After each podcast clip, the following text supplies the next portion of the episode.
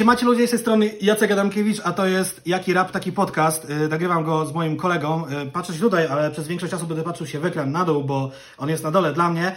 Yy, czym ja się zajmuję, doskonale powinniście wiedzieć, ale gdyby nie, to od lat kilku robię wywiady z raperami, mam kanał o rapie i ogólnie się tylko i wyłącznie na tym znam, więc stwierdziłem, że będę robił podcast z kolegą Bartkiem, który zajmuje się... Organizowaniem koncertów od y, wielu lat.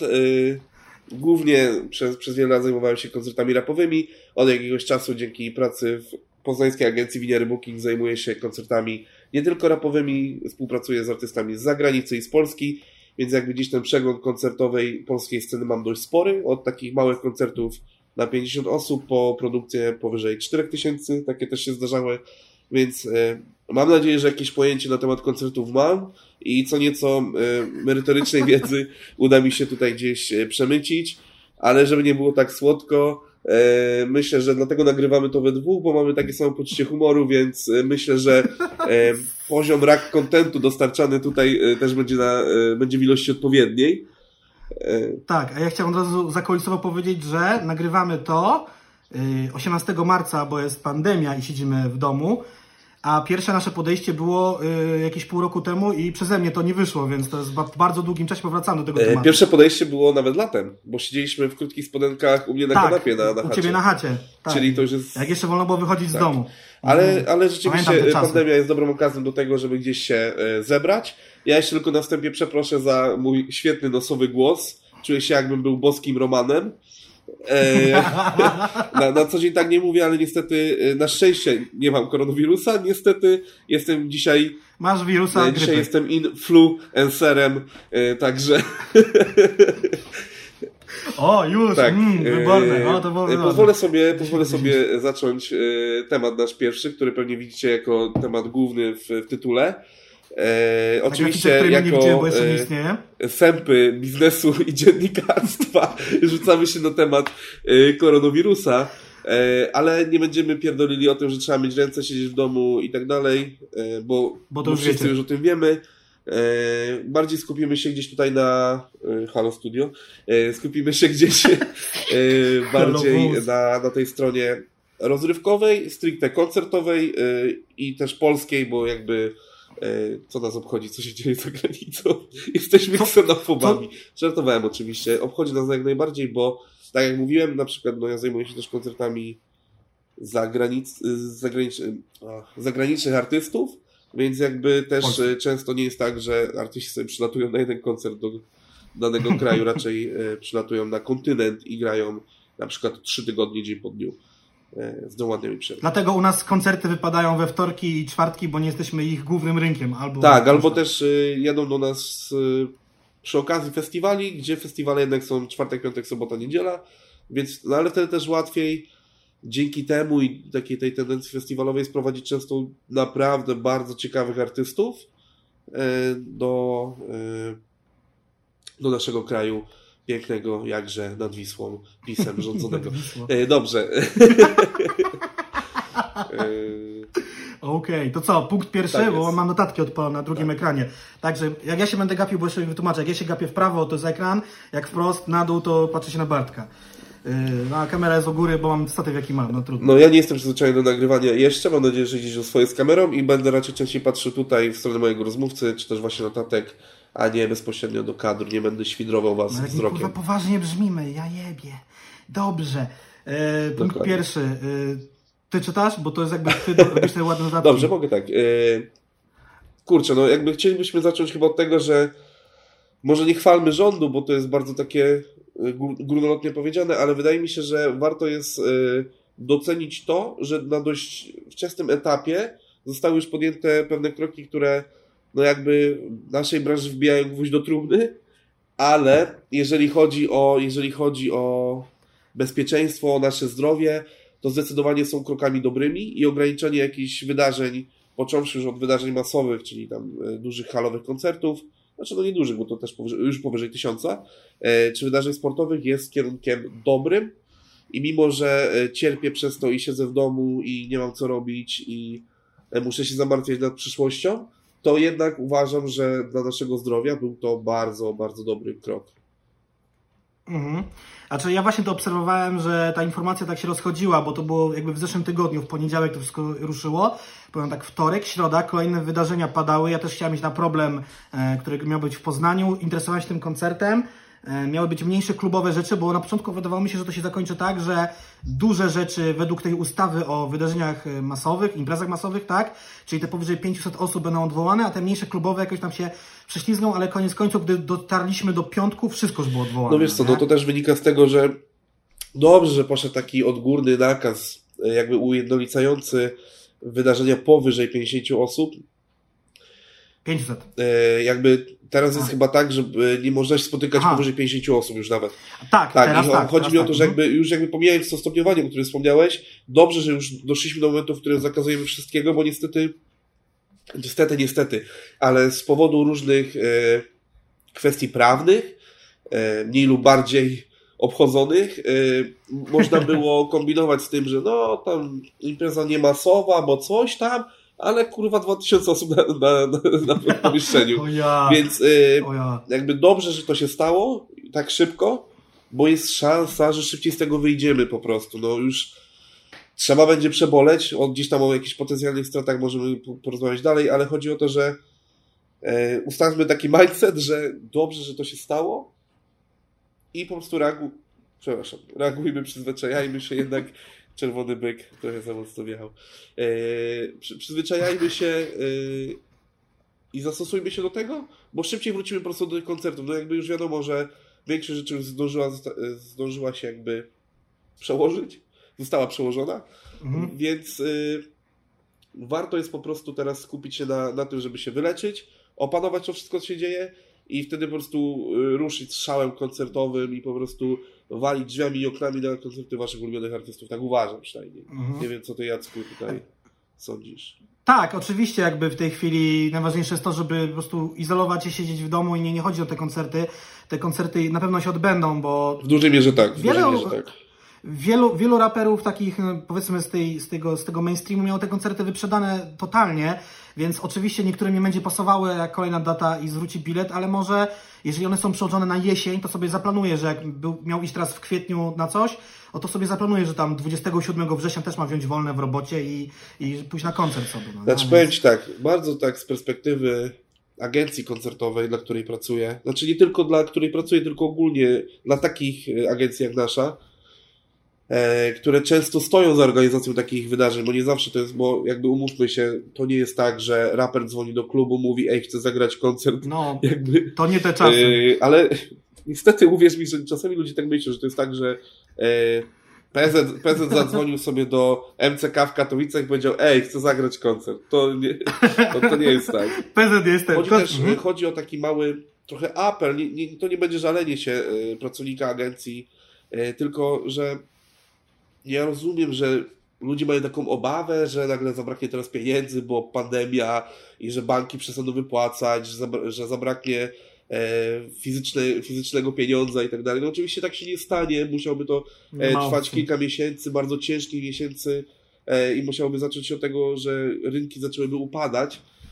Tak na szczęście mam nadzieję, że nie będzie, ale niestety ludzie zaczynają trochę panikować i masowo zwracać te bilety, myślę, że to nie będzie jakaś wielce kuluarowa rzecz, którą teraz powiem, ale uwierzcie mi, że to dla agencji koncertowych jest bardzo duży problem, bo nagle okazuje się, że ok, my przełożyliśmy duży koncert, na przykład mhm. pół roku, okay. ale przez to, że masowo teraz ludzie oddają e, pieniądze z biletów, może się okazać, że firma może nie przetrwać do tego e, koncertu przełożonego. Pół roku. Okay, e, Chodzi po prostu o to, że y, takie masowe zwracanie y, pieniędzy z biletów, gdzie na przykład często ludzie mają w planie i tak kupić je na miesiąc przed przełożonym wydarzeniem, mogą zaburzyć mm -hmm. w bardzo wielu firmach cashflow. Y, o tym też wspominał Steez, że w wywiadzie, nie pamiętam już dla kogo, później tutaj możemy sprawdzić, z, z kim mm -hmm. to mhm. była rozmowa, ale gdzieś, gdzieś była jego wypowiedź, która jednoznacznie odnosiła się do tego, że przetrwają, tak oczywiście będzie, firmy, które mają jakby największą poduszkę finansową i są przygotowane na taką sytuację. E, także jest to ciężki moment. Ja, jako e, też fan i człowiek, który chodzi na wiele koncertów, często z Jackiem tam się widujemy, kończy się to później źle. Kończy się w sobotę o 7 rano albo w niedzielę o 7 rano, no się kończy. I najzwyczajniej w świecie nie ma sensu oddawać tego, skoro i tak wiecie, że będziecie chcieli później pójść na koncert tego artysty, a trzymajmy się jednak tej myśli, że w przeciągu tych 3-4 miesięcy to wszystko zostanie opanowane, więc takie paniczne zwracanie y, biletów y, jest bez sensu, bo i tak dobrze wiemy, że pójdziecie na te koncerty, bo wiemy, jak bardzo ludzie lubią chodzić na koncerty, y, mhm. a po prostu dla wielu osób może być to takie, no dla wielu firm może być to po prostu spore zaburzenie. Więc no, nie ma Może sensu. ludzie myślą tak, że patrz, kupiłeś bilet, no, no, próbuję myśleć jak ci ludzie, kupiłem bilet za 5 dych, okej, okay, koncert tam powiedzmy Sokoła miał być w marcu czy w kwietniu, ale jest we wrześniu, więc ja teraz te 5 dych jakby wyciągam z banku, wydam je, zarobię znowu i wydam je we wrześniu, tylko pytanie jest, czy ta agencja koncertowa przetrwa do tego września, żebyś mógł je u nich No właśnie, to jest, to jest, to jest właśnie to. jest ten problem nasz, no i jakby tutaj też jest taka różnica, bo gdzieś jakby oparliśmy się troszeczkę na znaczy już padło Soku, to powiemy, to powiemy mainstreamowi artyści, czyli gdzieś mamy na myśli problem, ten wspomniany przez Ciebie, na przykład. E, czy PZ. No i tam jest już troszeczkę inaczej, bo Kebona fajna. Kebona fajna, dokładnie. A kto to posprząta? E, sytuacja wygląda tak, że te trasy koncertowe są organizowane przez ich agencje, które ich reprezentują. Może mhm. nie do końca w, tak jest z bo tam jest E, podwykonawcą jest ktoś inny, a menadżerem jest ktoś inny, ale to jakby tam jest ścisła współpraca, to no, nie, nie, ma, w ogóle nie, nie, nie, ma sensu De detale, nie ma, nie ma sensu wchodzenie w to. Bardziej po prostu chodzi o to, że e, ten cash flow tam jest troszeczkę inny. Też wiemy, że w polskiej branży rapowej te pieniądze też inaczej przepływają. Przy koncertach z zagranicznymi artystami niestety bardzo często te przelewy e, za występem muszą być już wiele wcześniej. To jest to też pewnie kwestia mhm. zaufania, współpracy. Jeżeli często też się współpracuje pierwszy raz, E, no to różnie to bywa. Na przykład bardzo często trzeba game'owi przelewać wcześniej pieniądze, żeby później miał za co nie przyjechać. Bez kitu, no nie. Nie darajmy tego, że nie zagrał w tym Poznaniu, płytę sobie kupiłem, autograf chciałem wziąć, nie przyjechał, nie zagrał. Nie no niestety, niestety nawet bardzo bezpośrednio nas to dotknęło. E, ale wracając, chodzi po prostu o to, że łatwiej jest takim agencjom bookingowym, jak właśnie Revolium, które odpowiada za wiele topowych tras w Polsce, jest przetrwać, ponieważ oni te pieniądze nagromadzili już. Teoretycznie część może zostać zwrócona, więc jakby od nich odpłyną, ale nie musieli ich już wydać w tak dużym, znaczy tak podejrzewam, to nie jest jakby żadne oficjalne stanowisko, nie, nie chcę, żeby też ktoś tutaj brał, że, że zdradzą, to jest jakby w, na bazie doświadczenia i jakiegoś domniemania yy, tak to wygląda, że powiedzmy yy, budżet jest kwotą X, całego koncertu, czyli wynajęcie hali, akustyki, oświetlenia, e, kosztów artystów, obsługi i tak dalej, jeszcze wiele innych. E, jakby to jest właśnie ta kwota X i przed imprezą często w takiej sytuacji, o której mówimy tutaj bardzo krajowej, należy wydać powiedzmy nie 30-40% budżetu wcześniej, a reszta jest przelewana mhm. później. Jakby y, oczywiście garze artysty, na przykład płatność za halę, jedynie tam jakieś zaliczki y, są płacone wcześniej, a często przy koncertach Y, artystów zagranicznych jest to jakieś 80-90%. I tylko jakieś tam ruchome e, kwoty związane z nagłymi kosztami, czy jakąś tam ostatnią pulą biletów są płacone po. Więc jeżeli nagle teraz właśnie ludzie zaczną zwracać masowo bilety, no to niestety może się okazać, że e, rzeczy są poopłacane, ale nie ma jakby budżetu na, na taką codzienną, e, codzienną działalność, więc. Shit.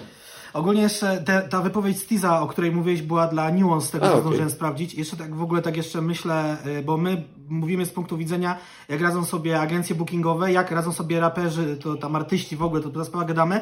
Ja jeszcze gdzieś tam z tyłu głowy mam, bo to się też przewijało, jak radzą sobie osoby pracujące w tych klubach, no bo no nie wiem, oświetleniowcy, osoby rozkładające sceny na tych dużych halach, to są konkretne firmy, tak? tak, tak, tak. Które też jakby.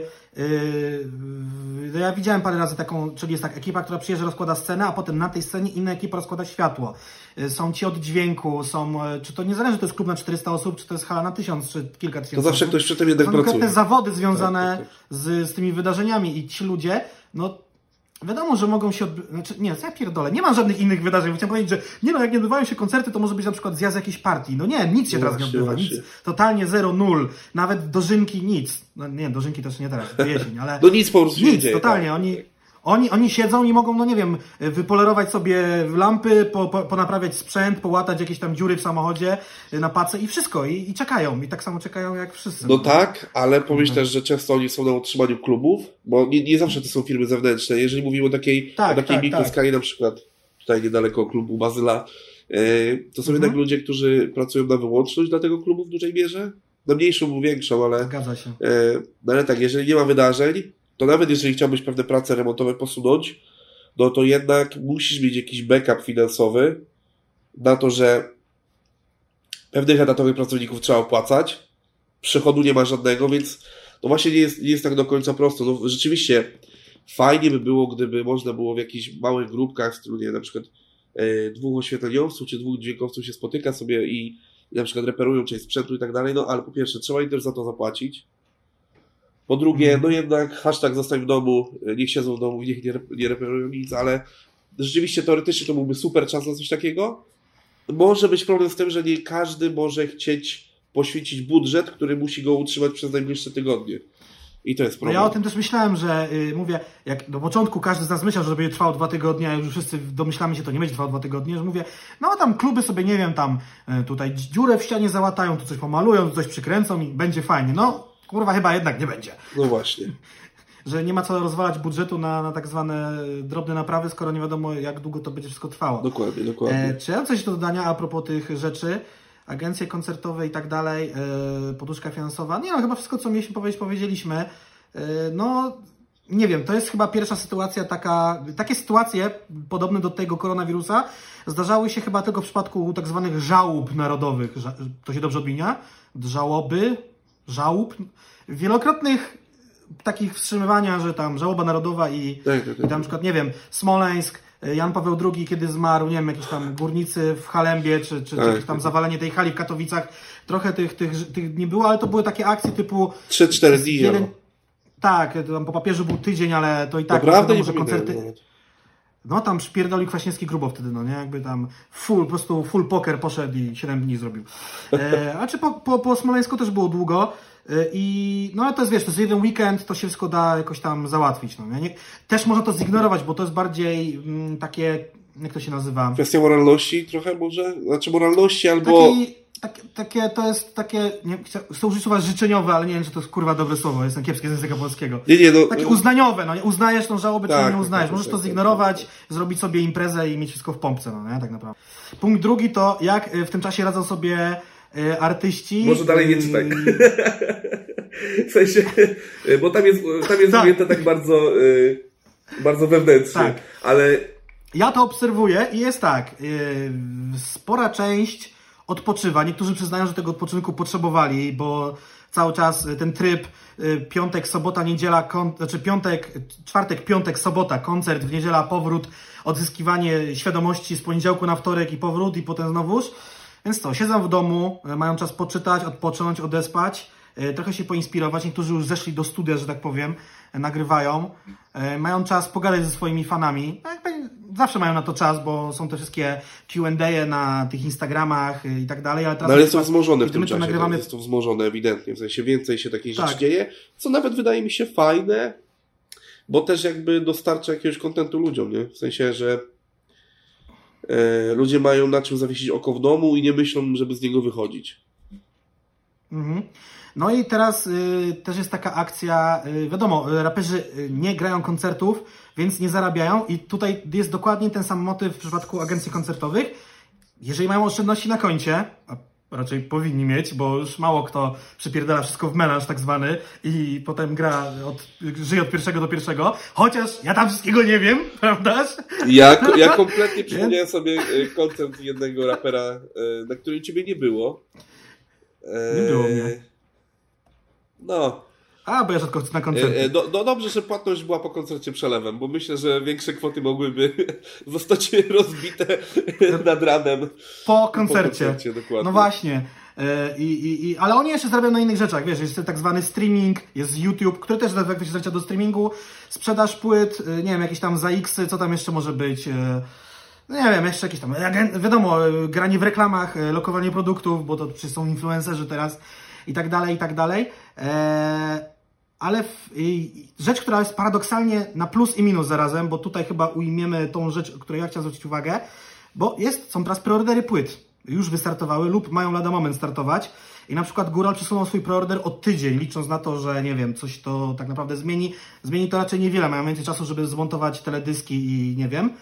Eee, znaczy, yy, o co ja, chodzi? No, jakby no? Nie, nie, nie, nie, nie chodzi personalnie o Górala, ale mhm. znając jakby model działania jego, bo też jakby był to jeden z pierwszych raperów, z którymi współpracowałem ever w ogóle yy, w Polsce, to myślę, że sytuacja z koronawirusem może być bardzo yy, fajnie wykorzystaną okazją do tego, że tam była jakaś zajebka na produkcji tej płyty po prostu. nie, z tego co się orientuję to nie, ale akcja też jest taka, że y, już o tym mówi się. Na razie trwa ten, y, ta cała akcja tydzień, tak? Właściwie to od piątku jest ten y, nie wychodź z domu, no, no, no. ale trwa już, pod, od, już powiedzmy, że tydzień jest dzisiaj środa, czyli od momentu, kiedy nasze władze ogłosiły ten cały motyw, żeby, że odwołane są koncerty. I na razie ludzie jeszcze kupują tak zwane pierdoły, czyli są promocje na gier, kupują y, abonament do Netflixa, jeszcze kupują płyty, ale to się za kilka tygodni może skończyć, więc może lepiej zrobić ten preorder wcześniej niż później, bo co będzie za 2-3 tygodnie, to nie wiadomo, no nie? Znaczy kurczę, z tymi preorderami jest jeszcze jeden problem, że mhm. no, jakby żadnym problemem nie jest y, wpuszczenie muzyki na streaming, no bo mam, mam wrażenie, że no, y, takie firmy y, które się tym zajmują, jakby nie wiem, no wiesz, wiesz do czego piję. No, dys dystrybucja cyfrowej tak, muzyki. jakby y, one nadal chyba funkcjonują na tyle, że są w stanie jakby zrobić premierę płyty na streamingu. Problem polega na tym, że mhm. y, działanie firm kurierskich może być trochę ograniczane i uważam, że logistyka cała jest troszeczkę przesuwana na inne sektory, jednak e, żywność, rzeczy pierwszej potrzeby powinny mieć jakieś pierwszeństwo jeżeli chodzi o przewozy.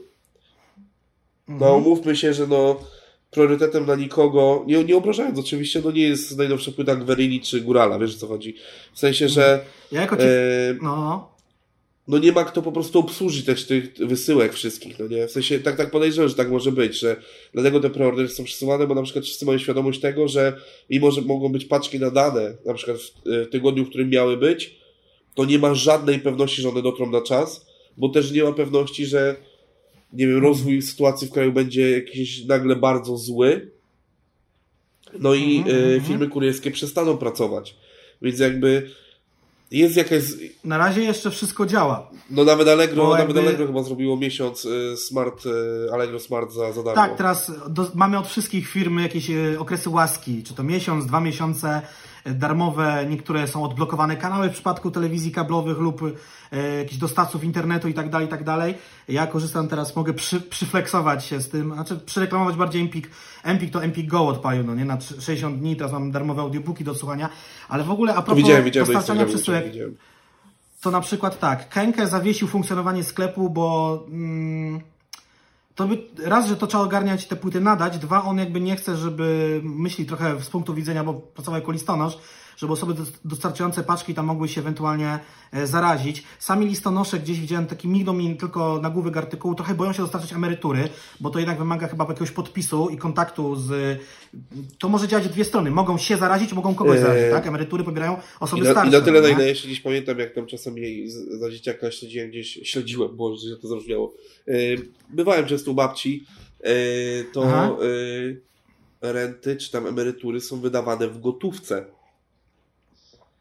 Więc no wiesz tak. co chodzi. No, Pieniądze, tak, tak. bakterie, te sprawy. E, jeszcze rzecz techniczna. E, ja w ogóle zamówiłem sobie chyba tydzień temu koszulkę i muszę spropsować ten sklep, który mi ją wysłał. Dostaję ją w ciągu 24 godzin, więc tydzień temu to jeszcze wszystko działało normalnie. Ale teraz patrz na ten motyw. E, wiem, że e, tam teraz raperzy niektórzy ruszają z preorderami. Pytanie jest, jak, w jakim stanie są tak zwane tłocznie i drukarnie, jeżeli na przykład są, chodzi o Digipack. Mamy płytę, czy są materiały, czy będzie miał je kto dowieść, czy będzie miał kto to wydrukować, poskładać, skleić i nadać na przykład do podpisu, jeżeli to jakiś tam raper robi z jakimś tym, czy, czy nadać to na sklepy, no nie? Więc czy tam ci ludzie, oni czy funkcjonują na pół gwizdka, czy na normalnie, czy, czy coś, nie wiadomo, no nie? Tak naprawdę. Kurczę, rzeczywiście, no, nie, nie, nie myślałem też o tym, bo tak gdzieś, gdzieś, bo, gdzieś te tłocznie zawsze się pomija w głowie, wydaje się takie oczywiste, a rzeczywiście to też jest jakiś no też jest jakaś to przeszkoda, no bo jednak... To jest element tego łańcucha, no nie? Między artystą a w ogóle, a teraz ciekawe, i to jest też taka korba, no nie? W sensie z, związana z higieną, przez ile rąk ta mhm. płyta musi przejść w ogóle, no nie? Bardziej chodzi o to, czy nie zabraknie materiałów. Ja pamiętam taka sytuacja, jak yy, Sokół i Pono wydawali płytę TPWC. Nie pamiętam, czy to było pierwsze, czy drugie, bo to były te jeszcze w tym plastikowym opakowaniu, bo tam trzecia już wyszła, nie, sorry, druga już wyszła w Digipaku. Mniejsza z tym. To może właśnie ta druga wyszła w Digipaku, dlatego, że zabrakło tych Super Jewel Boxów, tak? Dobrze mówię? Te z okrągłymi na tak, tak, tak, tak, tak, to jest Super Jewel Case czy Super Jewel Box? Box chyba. Nie mam żadnej płyty to na podorędziu, jak wstałem to wszystko się tu rozwali. E, I coś tam mówił, że taka sytuacja była w Europie, że strasznie dużo składanych świątecznych wyszło i że musieli czekać, aż przyjadą opakowania za granicy, coś tam. No były takie, były takie historie. Więc co, chciałem się jeszcze cofnąć na chwilę. Przypomniała mi się a propos tych imprez, organizacji tego, bo pomyślałem sobie też o odrabianiu strat przez raperów. No to w sumie możemy, jesteśmy cały czas przy tych raperach, tak? Mm. Że okej, okay, teraz jest ta przerwa, ona potrwa, potrwa, potrwa, no ale wróci w momencie do normy i oni będą chcieli zarabiać. I pierwszą taką okazją są tak zwane yy, juvenalia wszędzie, w całej Polsce wszystkie te nalia, tak? W, Poznaniu są juvenalia, agronalia, polibudo, coś tam i tak dalej, i tak dalej. Tylko pytanie jest, czy one się będą odbywały, bo to jest kwiecień, maj, tak mniej więcej. No, no bardziej maj, czerwiec, bardziej maj, czerwiec. Powiem Ci tak, no pewnie wszyscy będą chcieli grać masowo. Problem polega na tym, że na, mhm. na ile też, y, no ja nigdy nie organizowałem juwenaliów, tam raz tylko współpracowałem przy jakichś juwenaliach łódzkich, więc jakby jakiegoś, y, jakiegoś doświadczenia z tym nie mam. Na tyle, na ile mhm. pamiętam, bookingi tych takich fajnych juwenaliów, czy tam na przykład juwenalia w Szczecinie, które... No one są zawsze mocno rapowe. Tak, tak, ale chodzi o to, że no nie no, Szczecin ma e, trzy dni i każdy dzień jest inny. Tak kiedyś było w Poznaniu, potem z tego zrezygnowali. Wiesz, chodzi mi po prostu o to, że y, wiele juwenaliów już teraz jest na szczęście płatnych, co pozwala mhm. nas... To są normalne festiwale. Tak, co pozwala na sprowadzanie naprawdę fajnych artystów. Problem polega na tym, że jeżeli chcesz mieć fajnych artystów, to bukujesz ich na początku Dużo roku. Wcześniej.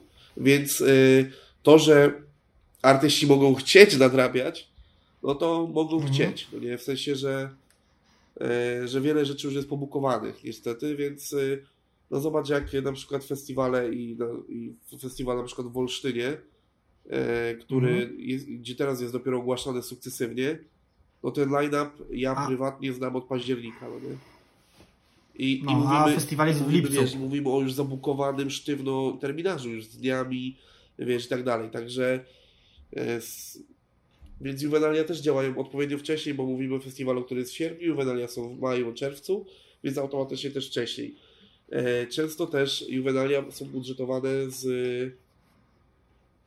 e, od różnych sponsorów, więc mhm. Jest, jest taki łańcuch, że no sponsor rzuci dużo, jak będzie wiedział, że dużo ludzi na tym będzie.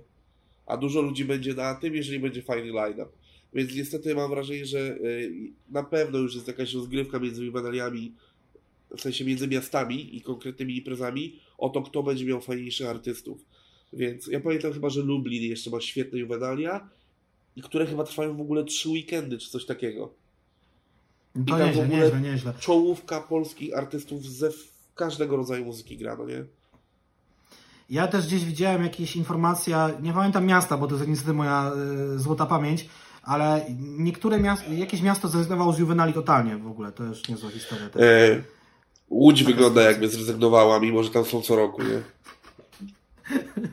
No, nie, no jakby, no ale dobra, temat Juvenaliów może uda nam się poruszyć, jeżeli dotrwamy do okresu, i nie mówię jeżeli ze względu na koronawirus, tylko jeżeli e, chęci moje i Jacka będą na tyle duże, że przetrwamy do okresu juwenaliowego. Moglibyśmy poruszyć ten kontrowersyjny temat, ile zarabiają raperzy.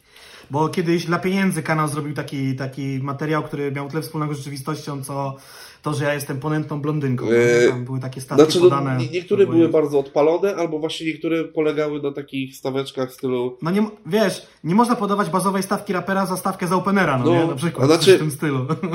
O, z openerem bym nie przestawał, bo open, za openerem nie idą pieniądze, ale też prestiż. Yy, ale właśnie mm -hmm. juwenalia są dobrym przykładem, bo często juwenalia są taką... Tam, czy imprezy, albo na przykład ktoś się, ktoś się dowiedział, ile jakiś polski artysta bierze za imprezę firmową i no, to jest trochę jak ze Skimą, o którym gadaliśmy przed, przed nagraniem.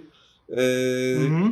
no, oczywiście on tam rzucił taką fajną, zaporową kwotę, no ale to też nie jest kwota, która jest normą w polskiej branży. No jakby są oczywiście zespoły, które dostają takie pieniądze, są oczywiście tak wielcy artyści jak Dawid Podsiadł, który no już no kurwa, każdy zna matematykę podstawową.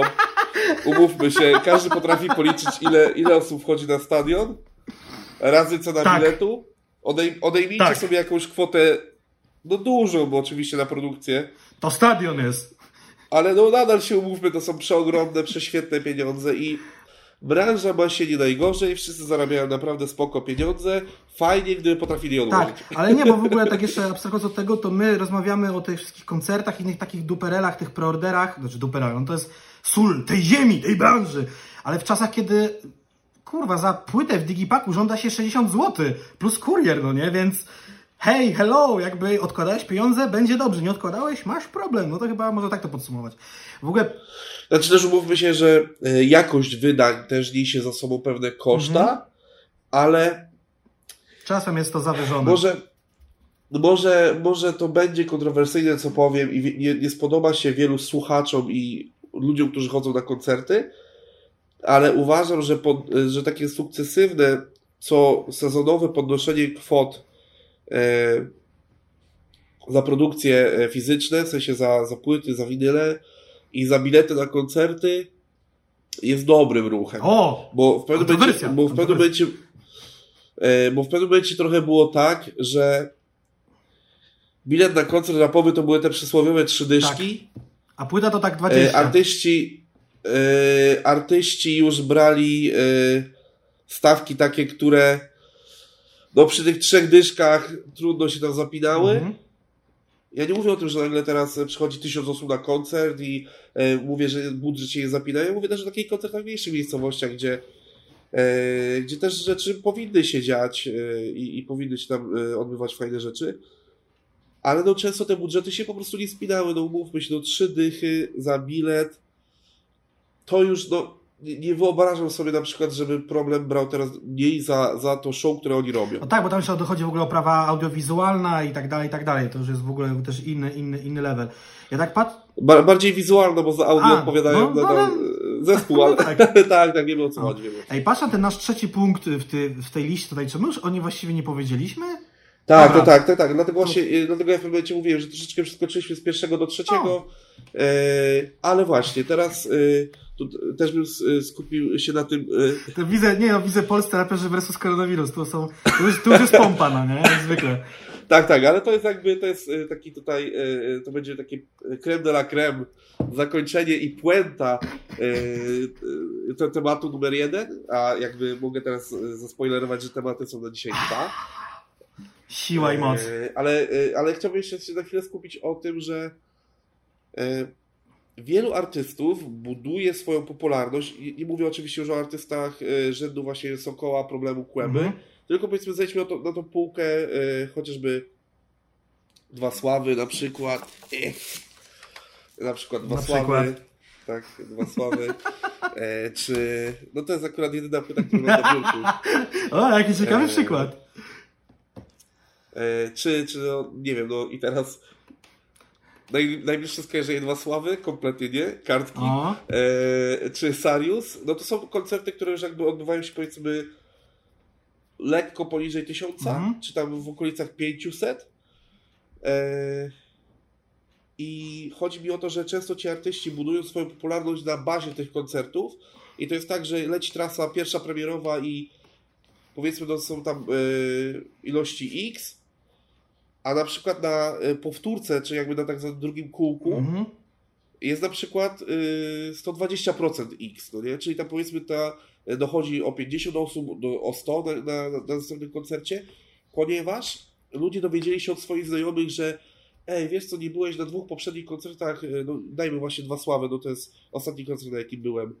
E, I wtedy na przykład zabierają swoich znajomych i ta, i ta popularność się buduje. Niestety w momencie, w którym tych koncertów nie ma, obawiam się, że pewna, e, może być pewna tendencja spadkowa, e, spowodowana właśnie tym, że... E, nie było tego pierwszego kółka. Ludzi, tego, tej tak, pierwszej że, trasy. Że ludzie nie mieli, no tak, no bo jakby właśnie też nawiązując do, do, do pracy mojej, no my musieliśmy dwa koncerty, znaczy jeden odwołać, jeden przełożyć, jeżeli chodzi o, o to pierwsze kółko, no bo nieskromnie pochwalę się, że sześć koncertów z tej trasy robiliśmy jako agencja Winiery Bookings E, między innymi właśnie Poznań. Byłem tam. Szczecin i tak, pamiętam. e, i, I chodzi mi po prostu o to, że e, no, koncerty, koncerty już miały fajne frekwencje, ale wiem, że po tym jak w ogóle chłopaki grają teraz koncerty, te frekwencje powinny być większe na jesień. W sensie ja wszystkim mówię dookoła, że na, i to że chodzi o to, że to jest gdzieś tam potencjalnie też y, jakiś procent mojego zarobku. Nie, po prostu jako fan tak, rapu warto jest iść na te koncerty. Jakby na pewno już wiele osób widziało na Instastory z różnych ludzi, znajomych i tak dalej, co się dzieje, ale mam wrażenie, że po poprzedniej płycie chłopaki nabrali takiej nowej energii, jakiegoś drugiego życia. No, ja znam też ich y, troszeczkę dłużej i jakby tych koncertów, te koncerty obserwuję od e, płyty, na której był numer o Sztyfikantach. No. Jak się płyta nazywała? Mm, nie wiem, nie orientuję się? Tak, dokładnie. Jakby już od tego etapu gdzieś, gdzieś obserwuję ich koncerty. Część z nich też wiele razy organizowałem. Bo ty z Łodzi jesteś. Więc, y, Aha. tak, tak, tak. Y, I gdzieś po prostu widzę, że no jest skok jakościowy, naprawdę. I to nie chodzi o to show, które tam robią, tylko, A show że... Jest. Kurwa, no to jest, y, to jest, ja teraz zacytuję Radka bezpośrednio z koncertu w Lublinie. Y, I on tam powiedział, że kurwa, Lublin, my to jesteście fajni, my lubimy do was przyjeżdżać, jesteśmy jak Rolling Stones, wchodzimy na scenę, gramy największe hity, jebać to nową płytą.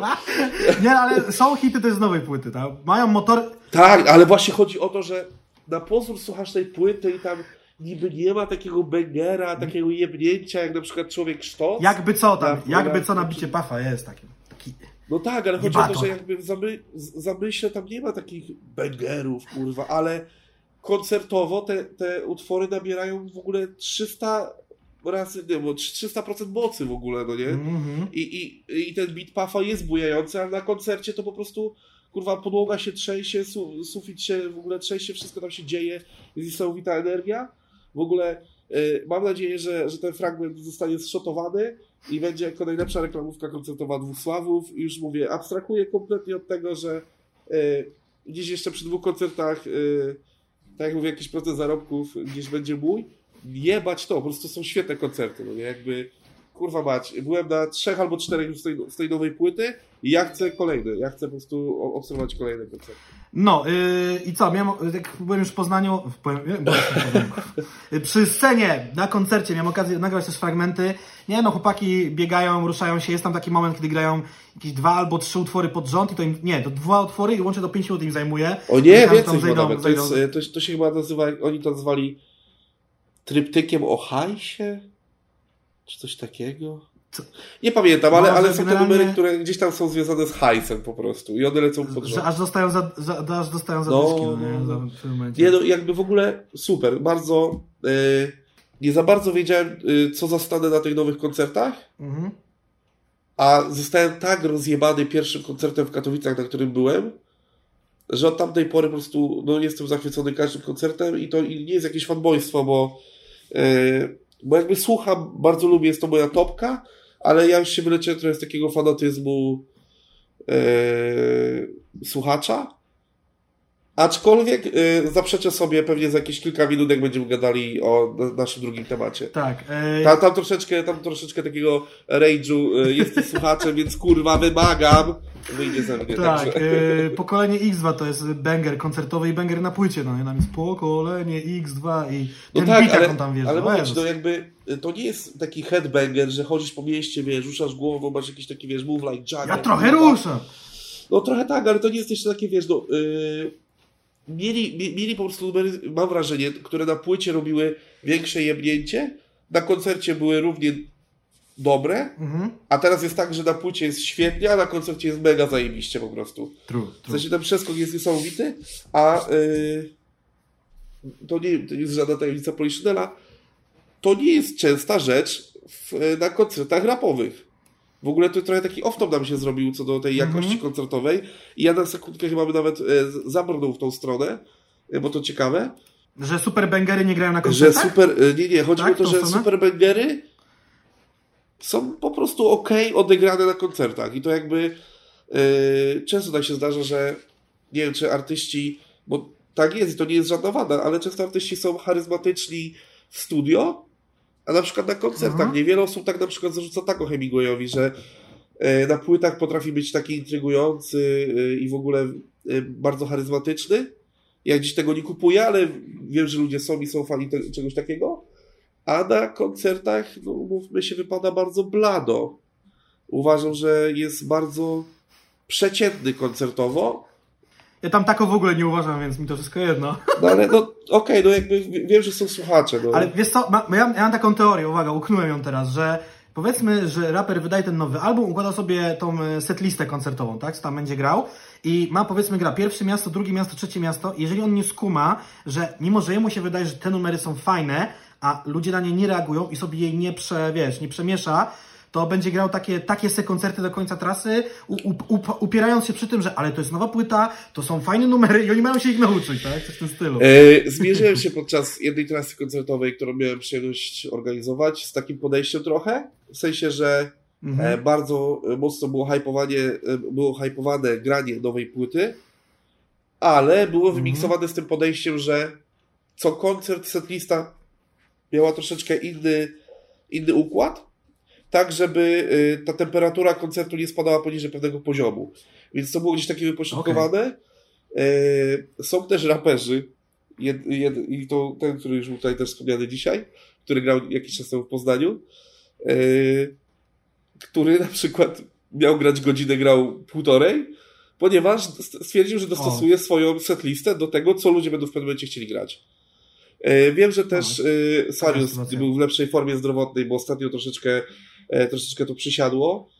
E, też bardzo często reaguje na to, co ludzie chcą, oczywiście bez e, szafy grającej listy życzeń teraz z publiczności, ale wiem, że też czasami tam jakiś ukłon czy dwa zrobi w stronę słuchaczy i tam przemieli trochę tą listę. Ale to nie o tym, bo z tego tematu możemy chyba zejść już trochę. Czyli tak kasta na początek. Znaczy, wypowiedź kasty jest tak zawiła, bo jego wypowiedzi są zawiłe, że generalnie on y, powiedział, powiedział, napisał prawdopodobnie na swoim fanpage'u, że bardziej boi się y, głupoty. Tutaj nawet nie pada stwierdzenie, czy ten wirus go przeraża, czy nie przeraża. Ja też wiem, że Kasta lubi takich rzeczy różne, tam teorie spiskowe wierzyć i tak dalej. E, ja jestem od tego jak najbardziej daleki, bo większość rzeczy da się wytłumaczyć. No, no, Ej, nie, bo tak, jaki był tylko taki początkowy mindset. Ja uwielbiam teorie spiskowe, ale w formie żartu. Ale jako beka. Właśnie, bo to są, tak. to są bardzo często już tak odpalone Strefa rzeczy. Strefa 51, UFO spadło i pokroili i co tam było w środku. No, ale jakby ten. No nie, jakby Kasta powiedział, że najbardziej boi się głupoty wśród ludzi. Można to też odczytać jako w kwestii tego, jak ludzie ignorowali tego wirusa i co się teraz dzieje we Włoszech, kiedy został on zbagatelizowany. No tak, ale, ale z tej wypowiedzi ja tego e, te, te, tego nie, nie czuję, ponieważ pada tutaj takie piękne zdanie i to jest cytat. To wirus głupoty i nie ma korony. Nie wiem, czy to jest jakaś e, zawiłość teraz e, liryczna, że to, to wirus głupoty, której nie powinniśmy gloryfikować, czyli nadawać jej korony, czy to jest po prostu kurwa ignorowanie tego, że koronawirus jest, czego nie ma, no nie wiesz o co chodzi. A może, a może jeszcze w ogóle chodziło o to, że on się nie przejmuje tą pandemią i bardziej obawia się drugiego człowieka, że go oszuka albo bije mu nóż w plecy. No ale, no. No, ale dobrze, no ale coś takiego może się zadziać codziennie, w sensie człowiek człowiekowi wilkiem, a, a, kiwi, kiwi, a zombie, zombie, zombie. Yy, ale to jakby to są rzeczy, które spotykamy na co dzień. Jakby na co dzień jesteśmy dla siebie złymi ludźmi i oczywiście trzeba tego unikać w takim trudnym okresie jak e, właśnie pandemia koronawirusa. Ale, yy, ale jakby ja, ja z tej jego wypowiedzi odczytuję taką negację po prostu yy, całej pandemii, bo jakby on może miał dobre intencje to pisząc, ale po prostu Mhm. Wyszedł na, w moich oczach wyszedł na ignoranta. Może się z tym nie zgodzić. Tak, a w ogóle to tak z czapy mi się przypomniało, że odwołali Eurowizję. Nawet nie przełożyli, tylko odwołali. Co ty gadasz? Hashtag nikogo. Nikogo to No i troszeczkę się nie zgodzę, ponieważ yy, ponieważ tam ten, ten, ten rosyjski tak, zespół rapowy nie, rap, to nie jest, A, to nie jest zespół rapowy. Stricte rapowy? Nie, nie, ale okay. to jest... Y, Urban Music. Oni, oni, jeżeli chcesz wytłumaczyć, czym jest Little Big, bo o nich mówimy, A, no to, tak. to zawsze się mówi Ro, rosyjskie The Antwoord. Które podobno wydaje ostatnią płytę, teraz dzisiaj wyszedł jakiś teledysk. The Antwoord. Słyszałem, słyszałem o tym, jeszcze nie sprawdzałem klipu, gdzieś, gdzieś tylko jakiś link mi się pojawił, ale wracając do Little Big, trochę żałuję, bo nagrali świetny numer mhm. i oni mieli w chuj szansę wygrać, a w ogóle no odjebałbym w chuj flexowanie, że y, współpracowaliśmy z nimi przy pięciu koncertach w Polsce, gdzie każdy koncert był praktycznie sold outem. Na tych koncertach przewinęło się z 10-11 tysięcy ludzi. Więc to Oni by głosowali. Świetna opcja, no. Jako publiczność. E, dobra, tak. przechodzimy do drugiej wypowiedzi kolejnego eksperta od wirusów, e, czyli Kali. Tak e, Kali, Kaliego wypowiedź udostępniłem na Facebooku, chciałem bardzo mocno skomentować, ale napisałem, no i fajnie, no, no i cześć. E, przede wszystkim, e, a propos Kaliego, ja się muszę cofnąć. E, to jest do sprawdzenia chyba jeszcze na jego Instagramie, ale nie kasował wcześniejszych zdjęć. Ja wiem, że on przed którąś gwiazdką, chyba chodziło o gwiazdkę, miał taką zdjęcie z taką stertą książek u siebie zrobioną, że dostał je w prezencie. I, i, i tam były takie książki typu, wiecie, teorie spiskowe, alternatywna archeologia, alternatywna historia, alternatywne wszystko, czyli jeden słowem stek bzdur. Generalnie nie uważam, żeby nas naukowcy oszukiwali. Yy, I wiecie, te wypowiedzi są tak, yy, że tu można wszystko mm, o nich powiedzieć i nie można nic nie powiedzieć, bo to jest tak, ja ją zacytuję teraz. Czytałem, że koronawirus posiada wszystkie znamiona broni biologicznej, więc przyjmiemy najpierw wariant, że wirusa stworzył człowiek i zainfekował cały świat. Jakby czytałem gdzie, kto, co, jak powiedział, może podać jakieś źródła. Ja generalnie yy, sytuacja jest bardzo prosta. No, w Wuhan Chińczycy na tym targu szlachtowali różne zwierzęta które pozarażały siebie nawzajem, jeszcze żywe. Potem zjadł to jakiś człowiek i wyszedł wirus. A że świat jest jeszcze bardziej globalną wioską niż jak był wirus SARS, choroby wściekłych krów, ptasiej grypy, no to jest jak jest, no nie? I także to jest jak te w tym memie, no nie? Tu goście martwego nietoperza, a tu ci odwołują koncert problemu w Poznaniu, no nie? To, to jest tak zwany efekt motyla. Znaczy jakby y, dość duże uproszczenie jest to, co mówisz o początku y, wirusa, no ale tak, no, mm. jakby źródło jest... Y, Od zwierzęce. To jest bardzo proste. To nie jest broń biologiczna. Ja nie wierzę w teorie spiskowe. To nie jest ani izraelska, ani irańska, ani amerykańska, ani chińska, ani Korei Północnej. Nie, po prostu nie. To, nie no kurczę, po prostu chodzi o to, że takie rzeczy będą się dziać coraz częściej z tego, co zapowiadają naukowcy, że e, pewne wirusy będą jakby wychodziły spod naszej kontroli, ale nie wierzmy w to, że teraz to jest jakiś spisek, że e, no bo to jeszcze brzmi tak, jakby Thanos się dorwał i chciałby przerządzić y, trochę ludność na świecie. Tak, bo y, to jest kolejny. Y, bo nie można wszystkich wyżywić, a Chiny i Indie, czyli kraje, dwa największe kraje na świecie i kraje azjatyckie są przeludnione. No kurde, ale... Nie, Ziemia jest gigantyczna, starczy jedzenia i miejsca dla wszystkich. I będzie nas 10 miliardów za kilka lat i to są już dawno obalone jakieś takie mity, anegdoty internetowe zaczerpnięte z demotywatorów. Jest za dużo żarcia i jeszcze ludzi może być w chuj że tak powiem, określając ich ilość. Znaczy, e, bardziej problemem jest to, że to jedzenie jest źle ulokowane. Jest, jest, część ludzi głoduje, a część się obrzyda, tak, jeszcze ale, więcej ale jakby... żarcia ląduje na śmieciach. No. Tak, no to to jest po prostu e, to jest po prostu jakaś błędna, e, błędna geopolityka. W to nie, nie zagłębiajmy się, bo zaraz może paść tu jakiś Mount Everest i będziemy później się z tego tłumaczyli. Tak, jak, jak ktoś nie wie, o co chodzi z Mount Everestem, to oglądajcie dwóch typów podcast. W tej wypowiedzi Kaliego jeszcze tu pada teoria, że dla mnie najbardziej prawdopodobnym jest fakt, że będą próbowali rozbroić ludzi, po to te stany wyjątkowe, stany wojenne, pretekst, żeby bezprawnie wejść komuś do domu. Tam się dziś jeszcze pojawiało jakieś nanochipy, oskarżenia, że i, i dokładnie no właśnie, bo, brzmiał, że yy, szczepionki jakiś... to nic dobrego. Szczepionki, nie ma żadnego twardego dowodu na to, że szczepionki szkodzą. Ten jeden, jedyny powtarzany przez antyszczepionkowców był wymyślony przez jednego przekopionego amerykańskiego lekarza, który wyleciał z, jak to się nazywa, z palestry, tak, z palestry jest udowodniony, dostał wyrok, jest to mit powtarzany od 20 lat, kurwa mać, trzeba go zwalczyć w końcu, no nie? No nie, no, no to jest ogólnie duży problem. Yy... Znaczy, na szczęście antyszczepionkowcy jakoś dziwnie, dziwnie cicho są ostatnimi nie wiem, co się stało. czasy. Nie wiem. Yy... Ale kurczę, no już yy... takie gadanie Kaliego to już zakrawa o gadanie yy, doktora Zie... W ogóle nawet nie trzeba go nazywać doktorem, ale mówimy o... On nie, on nie jest lekarzem w ogóle, no on jest chyba inżynierem. Yy, I jeżeli Zięba mi mówi, no jak sobie cholery, że yy, w szczepionkach nam... Yy, on też miał taką teorię, że, że są jakieś nanochipy, które później będą yy, nami sterowały poprzez sieć 5G, no to kurwa mać. W sensie... Ja wiem, że... Yy, trzeba podchodzić z bardzo dużym dystansem i, zaufa- i z bardzo małym kredytem zaufania wobec jakiegokolwiek rządu, e, wielkich korporacji i tak dalej, bo oczywiście władza i chęć jakiejś takiej kontroli nad światem jest bardzo nęcąca, ale nie doszukujmy się tego na każdym kroku i ja wiem, że taka pandemia jest świetnym patentem na to, ale cholera jasna, no trochę zdrowego rozsądku, rozpowszechnianie takiej, yy, rzeczy yy, do ludzi, no dobrze też wiemy, jaki target muzyczny jest Kaliego. Ci ludzie później w to wierzą, oni to powielają, yy, później staje się to głosem jakiejś mniejszości, a z mniejszości nagle staje się to faktem, bo już zostało powtórzone tyle razy. Później trzeba to zwalczać, walczyć z fake newsami, później premier musi iść do Blowka i nagrywać z nim filmik o fake newsach. Dramat. A widziałeś Jakby, w ogóle ja mu... Widziałem tylko screena. Znaczy ja, wszyscy, którzy nas oglądają, sprawdźcie sobie, co to jest dowód anegdotyczny. To jest po pierwsze primo. Po drugie, my już poświęciliśmy bardzo dużo czasu poświęcimy jeszcze więcej komentowaniu tego, co mówią tak zwane y, artyści. No jakby nie byli polscy rapowie, bo tym się tym zajmujemy, ale to są w pewnym sensie też influencerzy, a influencerzy to jest ostatnie źródło waszej informacji w Ej, no ale, kwestii yy, pandemii.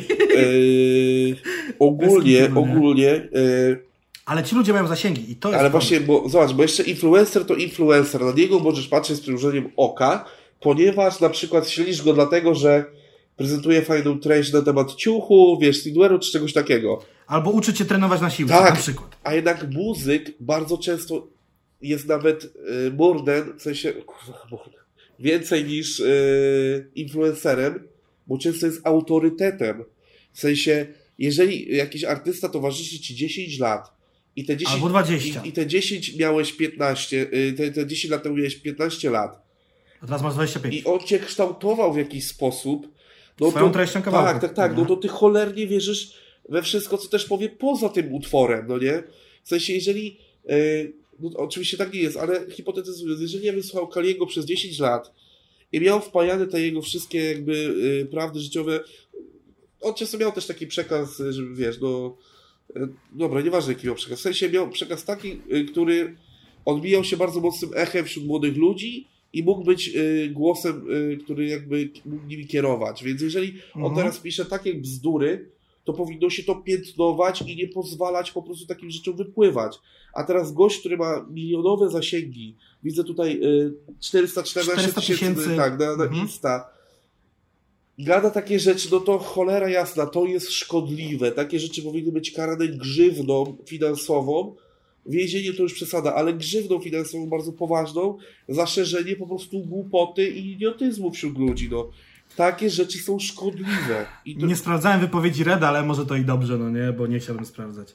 Red sympatyczna morda, ale te wszystkie teorie Anonaki, pusta ziemia w środku, ufolutki mieszkające na Księżycu i ludzie lasu, dajcie spokój. Ej, dobra, chyba dobrze, że ja w ogóle nie sprawdzam nic, co Red pisze, bo y, na, po rzeczach, które ty mi A czy nie, no, ja, ja, mówię o tej czerwonej kartka podcast, tak jakby z Kawulem. Nie, nie, nie słucham Nie tego. z Kawulem, tylko z, tam, z, tam, z tym gościem od symetrii, no mniejsza z tym. Nie, no nie, e... jakby w ogóle nie, nie, nie słucham tego, jakby na mnie e, podcasty rapowe, albo te... rapowe związane z CGM-em są... Ja to już dawno temu, ja tam jak były te pierwsze, to, to, to, była, to była kopalnia, kopalnia Beki, no nie? E, dobra, słuchaj, teraz mamy trzeciego eksperta, no, mój faworyt, zdecydowanie mój faworyt. Bo, Piotrek, moim, Piotrek Skielc. E, on by był moim faworytem, gdyby nie zablokował mnie na wszystkich e, swoich social mediach już 3 lata temu. A lubiliśmy się, a to fajny człowiek był kiedyś. Ja go naprawdę Mnie słuchałem jako mediuma. To był naprawdę spoko gościu. Mnie tylko usunął ze znajomych na, na fejsie, jeszcze nie dorobiłem się blokady, y, bo starałem się trzymać język za zębami, aczkolwiek ostatnio, nie wiem przy jakiej to było okazji, ale skomentowałem y, coś i może w końcu wyłapię tego bana. Chodzi o Tała oczywiście, gdybyście zrozumieli. Tak. Um, Tał uspokaja i mówi nam, że powinniśmy bardziej bać się tego, czy będziemy rozgrzeszeni wyspowiadani przed śmiercią, a nie jakiegoś tam koronawirusa, ponieważ na tutaj w, yy, mamy żywot y, ograniczony czasowo, a wiadomo, że potem czekają nas zaświaty i nie ma tego koronawirusa bardzo się bać. Bardzo ważne, żeby eee... być, żyć w zgodzie z Bogiem. Ja tutaj yy, posłużę się cytatem. Co się stało? No nic, ja po prostu A, odpłynąłeś. Próbuję... Tak, ja odpłynąłem po tej wypowiedzi. Pierdolnęła ci łaska boska. Tak, dokładnie. Yy, cytat? Jako katolicy powinniśmy być gotowi na śmierć każdego dnia. No kurwa mać, no. No się jebni w łeb, człowieku. W sensie, ja wiem, że nieładnie jest tak mówić yy, yy, do osób, które no, gdzieś tam yy, mieliśmy okazję poznać, pewnie on już nie pamięta, bo to też było lat, pewnie 6-7 lat temu, e, gdy się poznaliśmy, to było zaraz po zmianie chyba ksywy medium na temu, czy coś no nieważne, no gdzieś tam mieliśmy styczność, uważam go za naprawdę bardzo ogarniętego człowieka, ale z, perspek- na pewno, z perspektywy ale... czasu już po jego mhm. E, debiucie w asfalcie można było powoli domniemywać, że tam coś pod kopułą jest nie do końca no teoria równoległych wszechświatów to też już był wysoki przelot. No, no tak, ale, ale, za tym, ale za tym przelotem ja czułem taką ciekawość świata, taką wręcz teraz nawet chłopięcą ciekawość świata, taką, że mhm. był po prostu zajarany tym, jaki świat jest różnorodny. A potem to całkowicie zanegował no jakby. tak, a i jakby ja myślę, że akurat na Tała poświęcimy kiedyś e, z godzinkę i Ja miałem, ja miałem kiedyś to. z nim ja miałem kiedyś wywiad z nim, który nie wyszedł, bo to był ten czas, kiedy jakby kończyłem współpracę z poznańskim rapem, no wywiad nie wyszedł, bo go nie miał kto zmontować i tak dalej i on mi tłumaczył, że ale przecież nie ma żadnych dowodów na wielki wybuch, to, to Pana Bozia stworzyła świat, no kurwa na bank. No nie, jakby, bank ale tak jakby nie, nie, nie bronimy e, w tematy inne, z nim związane, bo tak jak mówię, ja chcę kiedyś poświęcić na niego godzinkę i, tak. i rozłożyć tą postać e, na czynniki pierwsze, bo kurwa jest to mega ciekawe, e, a że śledzę ten polski kurwa mać rap przez wiele lat, więc jakby mam gdzieś tam to spektrum takie no, kilkuletnie, jeżeli chodzi o, o ten. W ogóle bar jestem bardzo ciekaw przesterów, które powoduje y, tym, że stukam w blat, a oni to. Znaczy... Ja też maram biurko cały czas i, i tak dalej. Ale coś chciałem powiedzieć jeszcze a propos czegoś. Aha, gdyby ktoś nam zarzucił w komentarzach, że obrażamy czyjeś uczucia religijne. Uczucia religijne są jak jednorożce nie istnieją. Nie mogę obrazić czegoś, co nie istnieje jakby. I nie, rozumiem w ogóle tej koncepcji tego słowa uczucie religijne. Tak ja bym powiedział, że ktoś obraża moje uczucia rapowe, yy, krytykując jakiegoś rapera. Nie ma czegoś takiego. No, nie? Jakby, znaczy, no to jest, to jest jakiś gust, to jest jakiś wybór, to jest jakaś, jakaś chęć, kurwa, no jakby rób ta co chce ta ludzie. W sensie jakby ja nie mam nic do żadnej wiary, póki ona gdzieś tam nie szkodzi w, sposób taki bezpośredni. Mm. A propos szkodzenia, jeszcze mi się w ogóle przypomniał ten cały temat tego, że nie chciano, nie chciano zamykać kościołów, które chyba koniec końców nie są zamknięte. Nie wiem, jak to się skończyło. No, yy, za, zaraz możemy do tego nawiązać. Skupmy się na tym, a, a ja spuentuję to też yy, pewnym katolickim raperem, jeżeli chodzi o kwestie zamkniętych kościołów i tak dalej, bo też yy, pewna rzecz mi mignęła, ja postaram się zaraz tutaj wy, wygooglać szybko. W każdym razie Tał jest jak zwykle bardzo pewny siebie. On jak tak. te jego wypowiedzi, to każdy to zauważy, jak on mówi, to jakby był co najmniej nad papieżem. E, I co mogę więcej powiedzieć? Codziennie o 21 e, odmawia różaniec z fanami, może możecie go sobie tam posłuchać, bo on nawet się nie pokazuje. Komentarze są wyłączone, więc nie można go o nic zapytać. E, no, on wie lepiej, no nie? No tak, ale jakby na jakiej podstawie kurwa on ma niby wiedzieć lepiej i Wiesz, czyta taką jedną książkę, bestseller od 2000 lat. On tam ma wszystko napisane, no ma tam rozwiązanie na każdy problem. Co za bzdury. Jakby ja rozumiem to, że ludzie w czasach kryzysu odwołują się do takich prostych e, uczuć, jakby do takich, no, że szukają jakiegoś pocieszenia w religii. Ale, mhm. no, ale to jest pocieszenie, jeżeli kogoś uspokaja to, że no czeka nas coś po śmierci, okej, okay. na pewno dzięki temu twoje życie jest prostsze i łatwiejsze i na pewno jest ci z tym lepiej.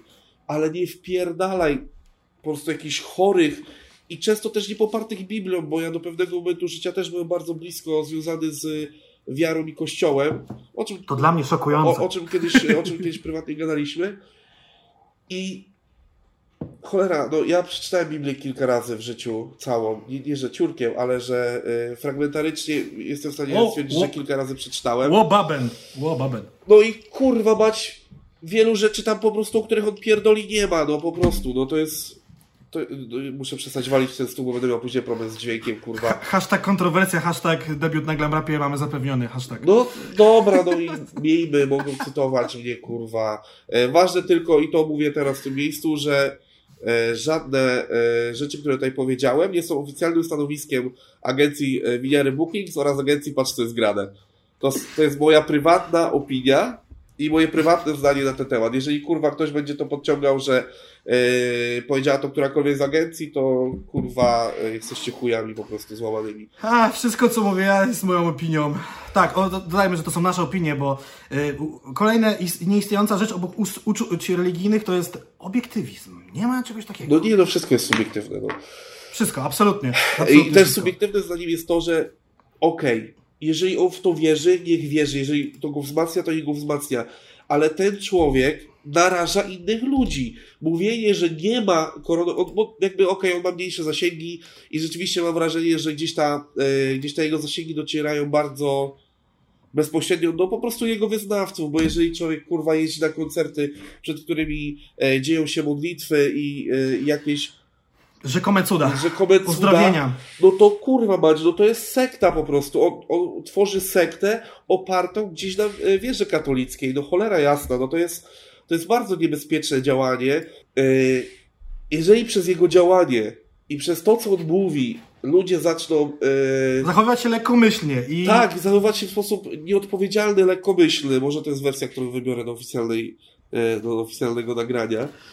A sytuacja jest bardzo prosta. Wystarczy na maksa ograniczyć kontakty z innymi osobami i wszystko powinno być w miarę w porządku. No tak, no przecież kurwa mać, no. On zachęca do rzeczy, które są po prostu nieodpowiedzialne, no. Ja, ja naprawdę nie neguję wiary. Ludzie, wierzcie sobie w co, co chcecie. Jeżeli was to mhm. wzmacnia, to róbcie to. Ale nie postępujcie przez, yy, przez to w sposób głupi cholera, no jeżeli e, ten nasz podcast e, tam doleci do, nie wiem, kurwa, e, tysiąca osób i na przykład będzie tutaj pięć osób, które słuchają Tała i chociaż jedna przestanie się zachowywać w sposób nieodpowiedzialny przez to, co mówię, w sposób mniej lub bardziej radykalny, to się okaże podczas cięcia programu. po prostu miejcie swój rozum i bądźcie odpowiedzialni i niech żaden jakiś web na ekranie z internetu nie będzie w 100% waszym autorytetem i nie rządzi waszym życiem. No, jeżeli cały świat e, staje w obliczu przeogromnego zagrożenia i pandemii, a jakiś e, idiota, i nieważne czy to jest piłkarz, czy raper, czy pani z Albo fit blogger. Tak, mówi, mówi ci, że jest inaczej, zweryfikuj to i postąp zgodnie z tym, jednak jak nakazuje, nie wiem, moralność, zdrowy rozsądek, czy po prostu jakiś e, instynkt e, samozachowawczy, który cię uchroni przed tym, żebyś, żebyś nie e, żebyś nie narażał siebie i innych. Po prostu chodzi mi tylko o to, hmm. jakby dbajmy o, o, nasze, o nasze zdrowie i o i o zdrowie wszystkich innych dookoła. Po prostu nie, nie, niech takie pierdolenie gościa z internetu, który ma bardzo radykalne i bardzo kontrowersyjne i niesprawdzone poglądy, nikt nie przysłoni wam zdrowego rozsądku. Po prostu o to chodzi. Jakby e, śmiejmy się z tego i jeżeli prze, poprzez śmiech będziemy negowali e, i e, jego zachowanie, to tak śmiejmy się z tego. Jakby to jest po prostu szkodliwe i nieodpowiedzialne to, co on robi. A, a, a uważa się za, on no. się uważa za autorytet i to jest niebezpieczne. No, na pewno. To samo mogę powiedzieć o jego wypowiedziach o na przykład o aborcji albo o eutanazji, bo to są rzeczy, które są super poważne rzeczy, które mam wrażenie, że w ogóle go nie dotyczą, dlatego bardzo łatwo jest mu się o nich wypowiadać. No nie? nie dotyczą i polaryzują społeczeństwo, ale dobrze. Na temat Tała Z... naprawdę chcę się kiedyś szerzej wypowiedzieć. Teraz mamy pozytyw beka, mamy. Tak, tak. teraz jakby troszeczkę idziemy w taką trosze, troszeczkę różniejszą stronę. Yy... Ta druga strona yy, tej koronawirusa historii. Jest trochę, ja jest trochę teraz... mniej szkodliwa, dlatego można ją traktować z większym przymrużeniem oka ja teraz donotowałem, że tak powiem, nie wiem czy masz to otwarte, ale donotowałem, że Popek też nagrał o koronawirusie w ogóle. Już mamy już e, czterech raperów, którzy nagra zdążyli nagrać o koronawirusie. No tak, tak, no bo to jest e, w tym linku, który ja wrzucałem, że Popek w karetce jedzie ratować Polaków. Tak, tak, tak. No. To jest e, no, no, przecież no, fragment kręcenia klipu chyba do kawałka o koronawirusie, tak? Ja dopiero teraz to ogarnąłem, tak, zgadza się. Utwór o nazwie chyba koronawirus. Oh yeah! Bardzo e, taki. No, czuję się, oryginalny tytuł. E, czuję, czuję świeżość w tym tytule. On myślę, że tutaj jest pewna jakaś gra słowna zastosowana. No, ale wracając do. Po prostu chodzi mi o to, że to, co robi Popek, nie jest to w jakiś sposób szkodliwe. Jeżeli to będzie jakieś takie call to action, żeby e, rzeczywiście przestrzegać tych zasad i tak dalej, no to okej. Okay. Nie słuchałem jeszcze tego utworu, bo myślę, że to się zadziało od kiedy ja robiłem te notatki, czyli wczoraj w nocy.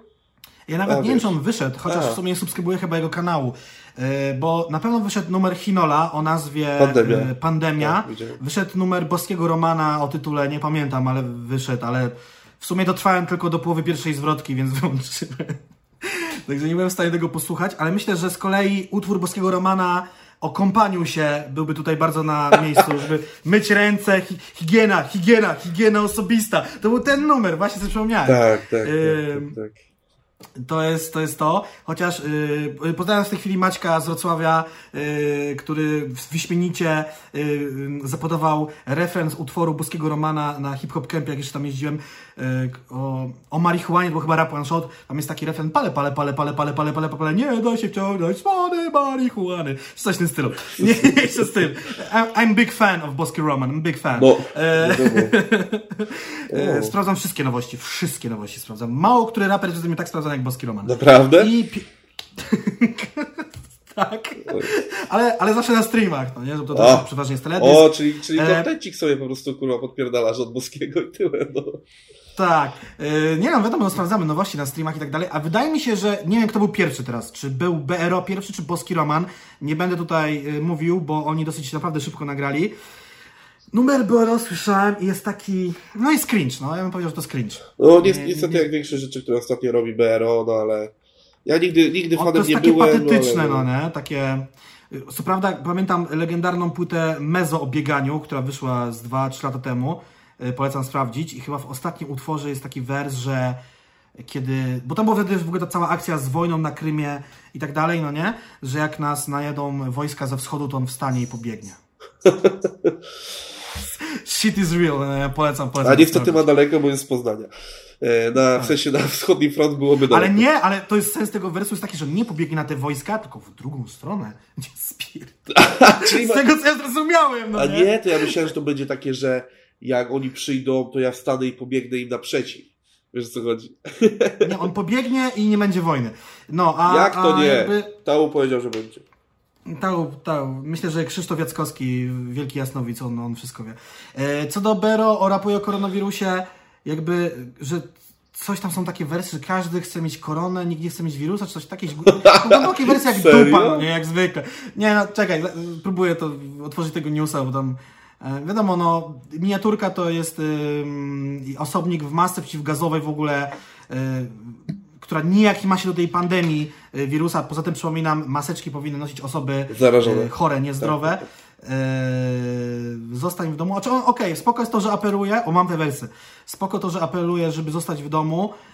Trochę tam, pamiętam z tym utworze są takie wersy, że on to, że, że tam on jeszcze niedawno wszyscy się spotykaliśmy, chodziliśmy na koncerty, teraz siedzimy w domu, że to jest, wiesz, jest tak wyolbrzymione, jakby co był opad radioaktywny z Czarnobyla, a go nie ma, przypominam, bo nadal możecie chodzić na spacery tylko samemu, nie spotykać się z ludźmi. O! Yy, każdy chce być królem, ale nikt nie chce złapać korony. Nie no, dobrze, że to zdecydowałem. To są tak głębokie wersy. tak. Yy. Myślę, że przejmujemy YouTube ekipy Freeza już było bardziej e, lirycznie rozwinięte. Shit. Ech, Dobrze. Ważne. Nie, po prostu. Co, coś tu... E, co jeszcze mamy? mamy? Mamy Admę, która dzisiaj dała wypowiedź na, na Instagramie, ale taką normalną, stonowaną że nikt nie jest nieśmiertelny, trzeba siedzieć w domku, nie szkodzić sobie, zrobić zapasy, mieć ręce i czekać na. No bo na, kurczę, no jakby im więcej osób to będzie powtarzało, uważam, że lepiej. W sensie, jak ja już o tym wiem, to mnie to męczy. Mhm. Ale. Ale, ale... Ale wiesz, jak, jak, coś, jak to się mówi, jak y, coś się usłyszy wielokrotnie, to się to zakoduje, zakoduje tak, tak, w głowie. Tak, no, przepraszam, się zawiesiłem, ale po prostu zauważyłem, że zrobiła się jakaś E, dziura w naszych notatkach i część tematów jeszcze związanych z koncertami gdzieś jest na dole, ale... Ale to jest, ale to są rzeczy, które chyba omówiliśmy, nie? Tak, tak, tak, tak, ale jakby w sensie, nawet jeżeli, to już jakby i tak ich nie, nie roztrząsajmy, bo e, z nich mogłaby być kolejna godzina gadania, więc jakby nie ma, nie ma już tam, nie ma potrzeby, bo część z nich też już omówiliśmy. My, mów, my właściwie już możemy przejść do tematu numer dwa. Myślę, myślę, że tak. E, tam, tam są chciałem, potem moje myślniki, o których ja też już mówiłem. Ja tylko nie? chciałem, jakby tutaj jeszcze tylko do Admy nawiązując, tak, że im, im więcej osób, y, tym lepiej, że o tym mówią. Y, dobrze, że nie ma w tym jakiegoś takiego taniego moralizatorstwa. Teraz mamy, teraz mamy temat numer dwa, gdzie co? Temat na czasie, też tak samo jak ten koronawirus. Tak, tak, ale to jest y, właśnie też myślę taka tendencja, którą będziemy chcieli utrzymać, że to jest temat krótszy, lżejszy niż, niż ten pierwszy główny, bo raczej tak, tak gdzieś jest taki zamysł, że pierwszy temat główny będzie trwał długo, Drugi będzie krótszy, raczej taki mniej skomplikowany, raczej na takie gładkie wyjście z słuchania Jeżeli macie wrażenie, że Bartek wie co robi, a ja tak średnio, to macie rację. W sensie on tu jest tym e, sternikiem tego gówna, no nie? Ja to tylko gadam.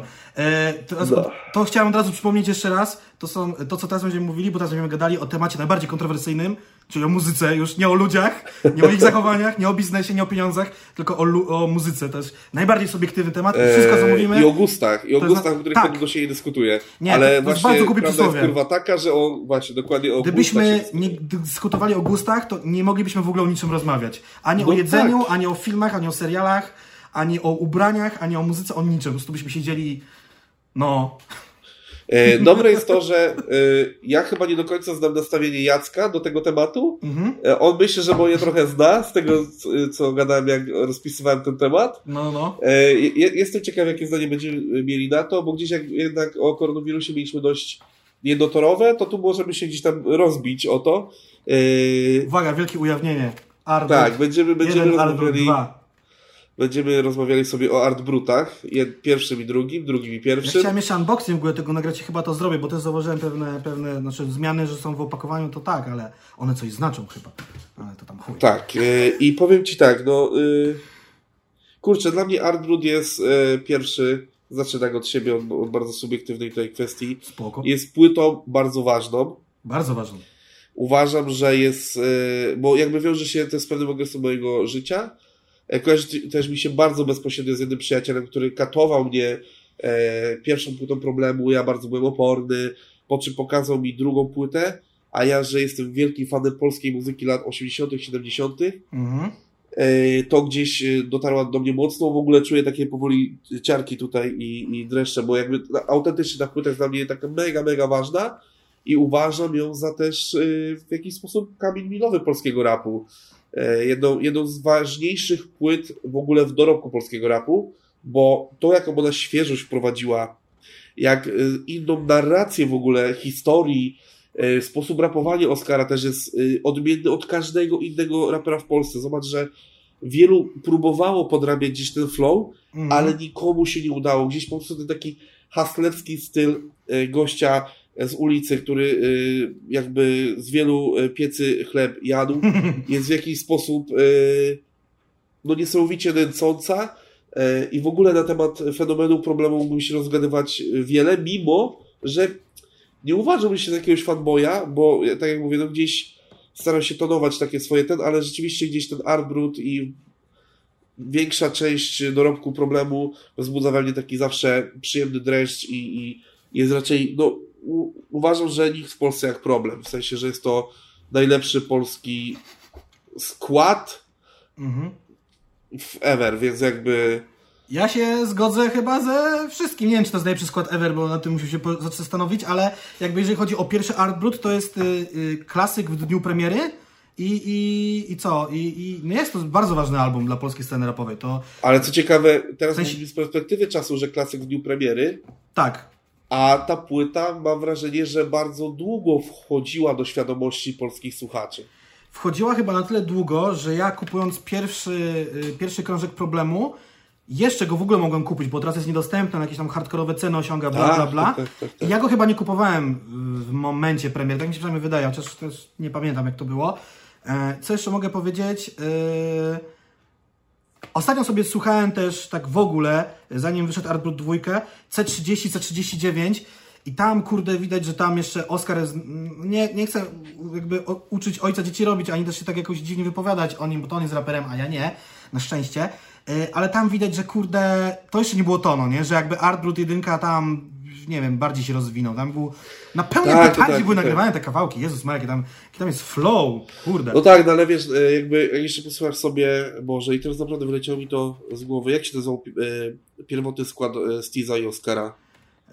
No nie no, bo wiesz co, tylko chyba Oscara, bo Steez akurat z Hempów tam doszedł, ale o Ale ja mogę ci to sprawdzić na Discogs, bo po to jest ten portal. Ale coś tam miasto. Coś tam miasto? Coś tam, coś tam, coś tam? Nie, nie, nie, nie, nie czekaj bo zacząłeś mówić o tym, że styl Oscara nie był rozwinięty jeszcze tak dobrze na C30, C39. No, no.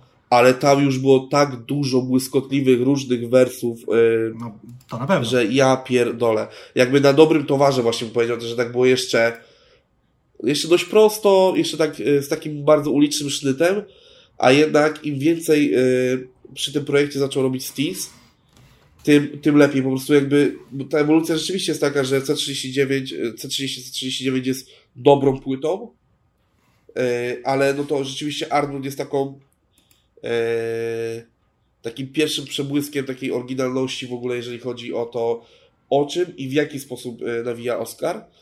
E, jakby są różne teorie, ja już się naprawdę zdarzyłem z teoriami, że to tak naprawdę Steez większość tekstów w ogóle podobno pisze. Ale mi się tak wydaje, dalej. że jego jest tam mocny wpływ jako producenta wykonawczego tego wszystkiego. Tak, no, tak, tak. Ja uważam, że... Ja to jest ich wspólna, właśnie... to jest naprawdę wspólna praca. Na... Nie tylko, że on mu daje bity i a weź Tak, tak, tak, tak, tak. Nie, właśnie ja uważam, że tutaj e, rzeczywiście Oscar jest tak typowo e, tekściarzem, ra, tak, tak, raperem, raperem, ale już jakby rzeczywiście całością zajmuje się tutaj Steez i to jest świetne, bo jakby w ogóle abstrahując na chwilę od samego problemu, ja uważam Steeza za jedną z takich w ogóle to trochę głupie, bo jakby też znamy się i to będzie, że kadzę teraz w jakiś sposób, ale e, czysto e, w relacji e, rap, znaczy jakby artysta, odbiorca uważam za bardzo otwarty umysł, co nie zdarza się bardzo często na polskiej scenie.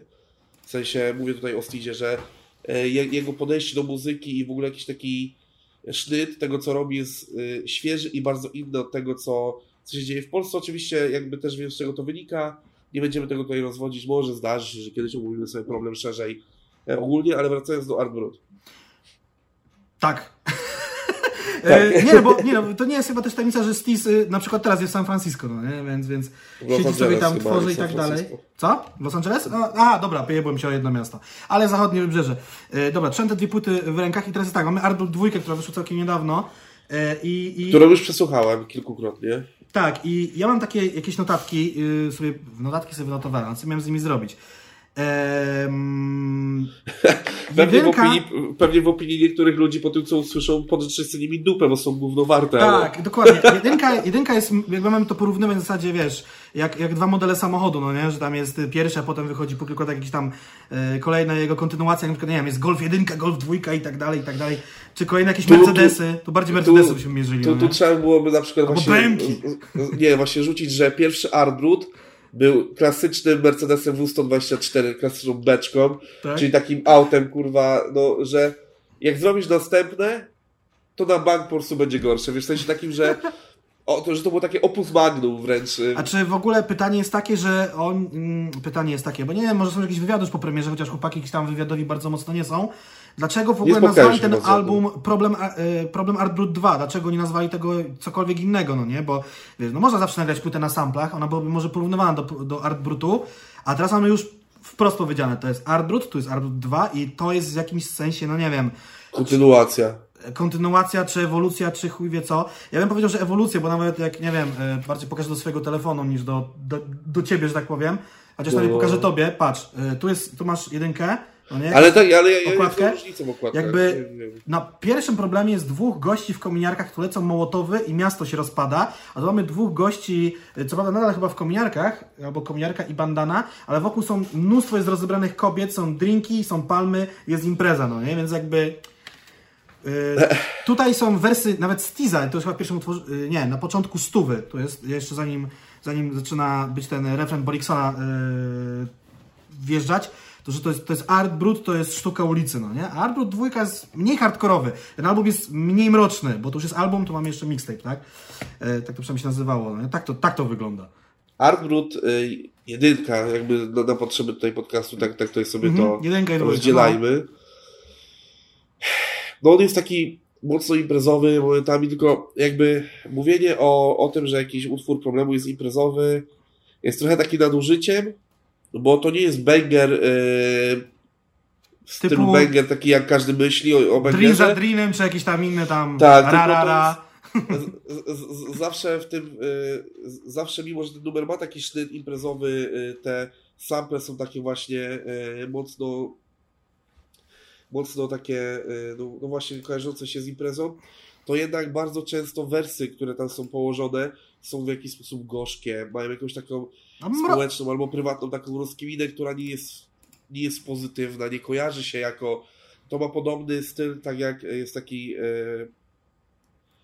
belgijski raper Struma mhm. i jego legendarny utwór Alon's Dance Mhm. Każdy zna ten utwór, bo to w pewnym momencie był hit w każdym radiu, a to jest mocno depresyjny utwór, taki bardzo życiowy, taki, rzekłbym, że nawet momentami truskulowy, no nie? A, a jest hitem radiowym i hitem dyskotekowym do tej pory, mimo że ma już z 11 lat. Hmm. I, właśnie, I właśnie coś takiego jest na pierwszym Artbrucie, że tam treść taka gorzka, często yy... kurwa, no nie przesadzę chyba jak powiem, że nawet dekadencka. Mroczna, jest, po prostu mroczna taka. Jest yy... i właśnie taka mroczna ulica jest położona na tak yy...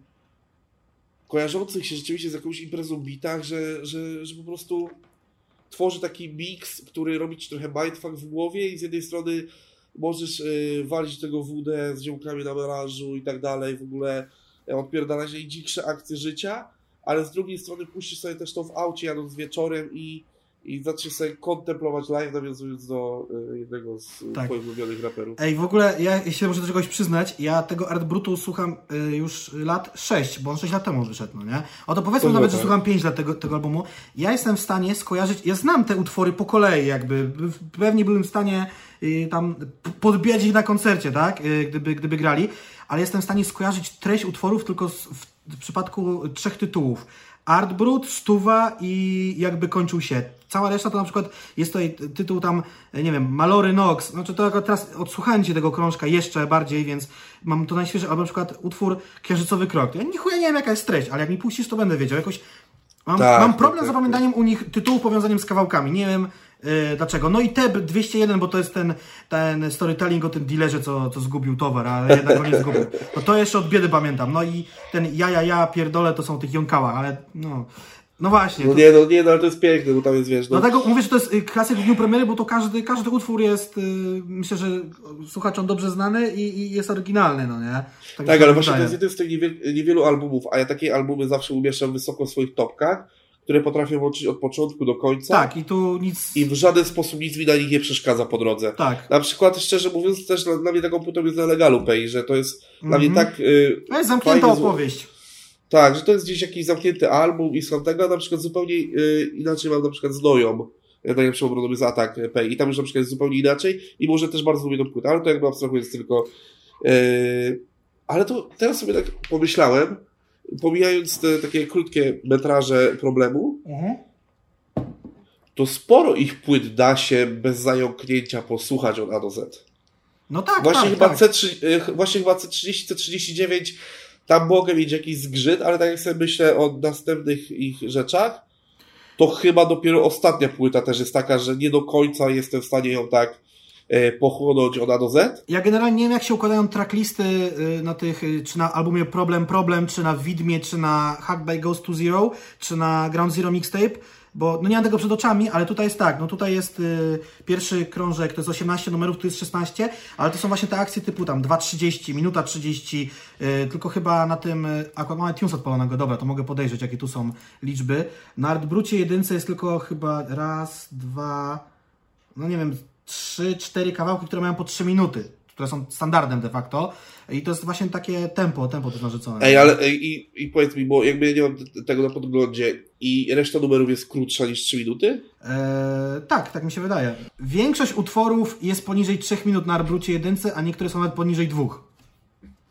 No właśnie i ja gdzieś miałem w głowie taki, nie wiem skąd mi się to wzięło, ale szczerze, przez to chyba, że właśnie z reguły słucham tej płyty nie na wyrywki, tylko w całości, na wyrywki to raczej melanżowo. Mhm. Miałem wrażenie, że te utwory są dłuższe i dałem to jako yy, zarzut wobec dwójki. Ale masz rację, bo na dwójce jest, teraz policzyłem, 7 utworów takich nazwałbym ich pełnoprawnych, czyli 3 minuty, 4 minuty. 7 na 16, a wiesz, outro, intro to tam są krótkie, krótkie rzeczy, no nie?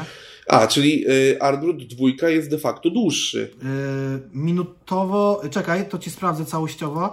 Yy, tylko 3 minuty. Tylko 3 minuty się różni. No dobra, no bo jakby, bo słuchając za pierwszym razem e, dwójki, miałem takie wrażenie, że jest za dużo tam numerów i to też w notatkach dałem. Mm -hmm. Za dużo numerów na zasadzie One są dłuższe. referenc, krecze, cytat.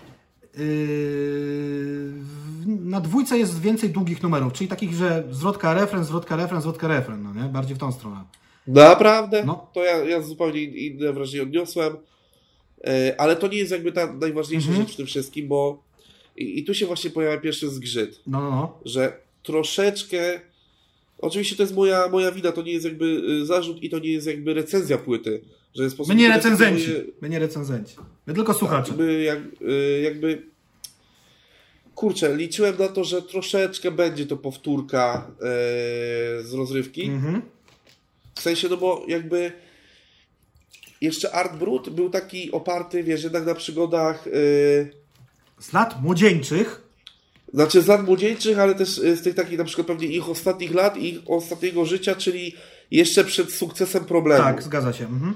A uważam, że jakby ten sukces, czyli życie, na jakie się wzbili, dostarcza na tyle nowych bodźców, że po prostu liczę, że yy, może troszeczkę liczę na to, że będą bardziej pojemane akcje w historiach, jakieś takie, wiesz, wiesz o co chodzi, że jakby po prostu to będzie rzeczywiście Art Brut 2.0, czyli po prostu, no tak jak było Jackass i Jackass 2.0, wiesz Jakby, że nadal ta sztuka ulicy, tylko teraz z większe pieniądze, większy tak, budżet, cała tak, Polska tak, nas tak, słucha tak, i tak.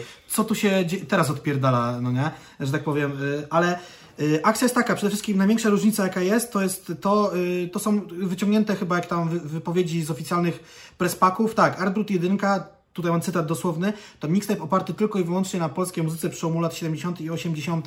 Ja dzisiaj dotarłem do jakiegoś starego wywiadu dla portalu Onet, Marek chyba Fal robił ten wywiad z, z Tizem i Oskarem.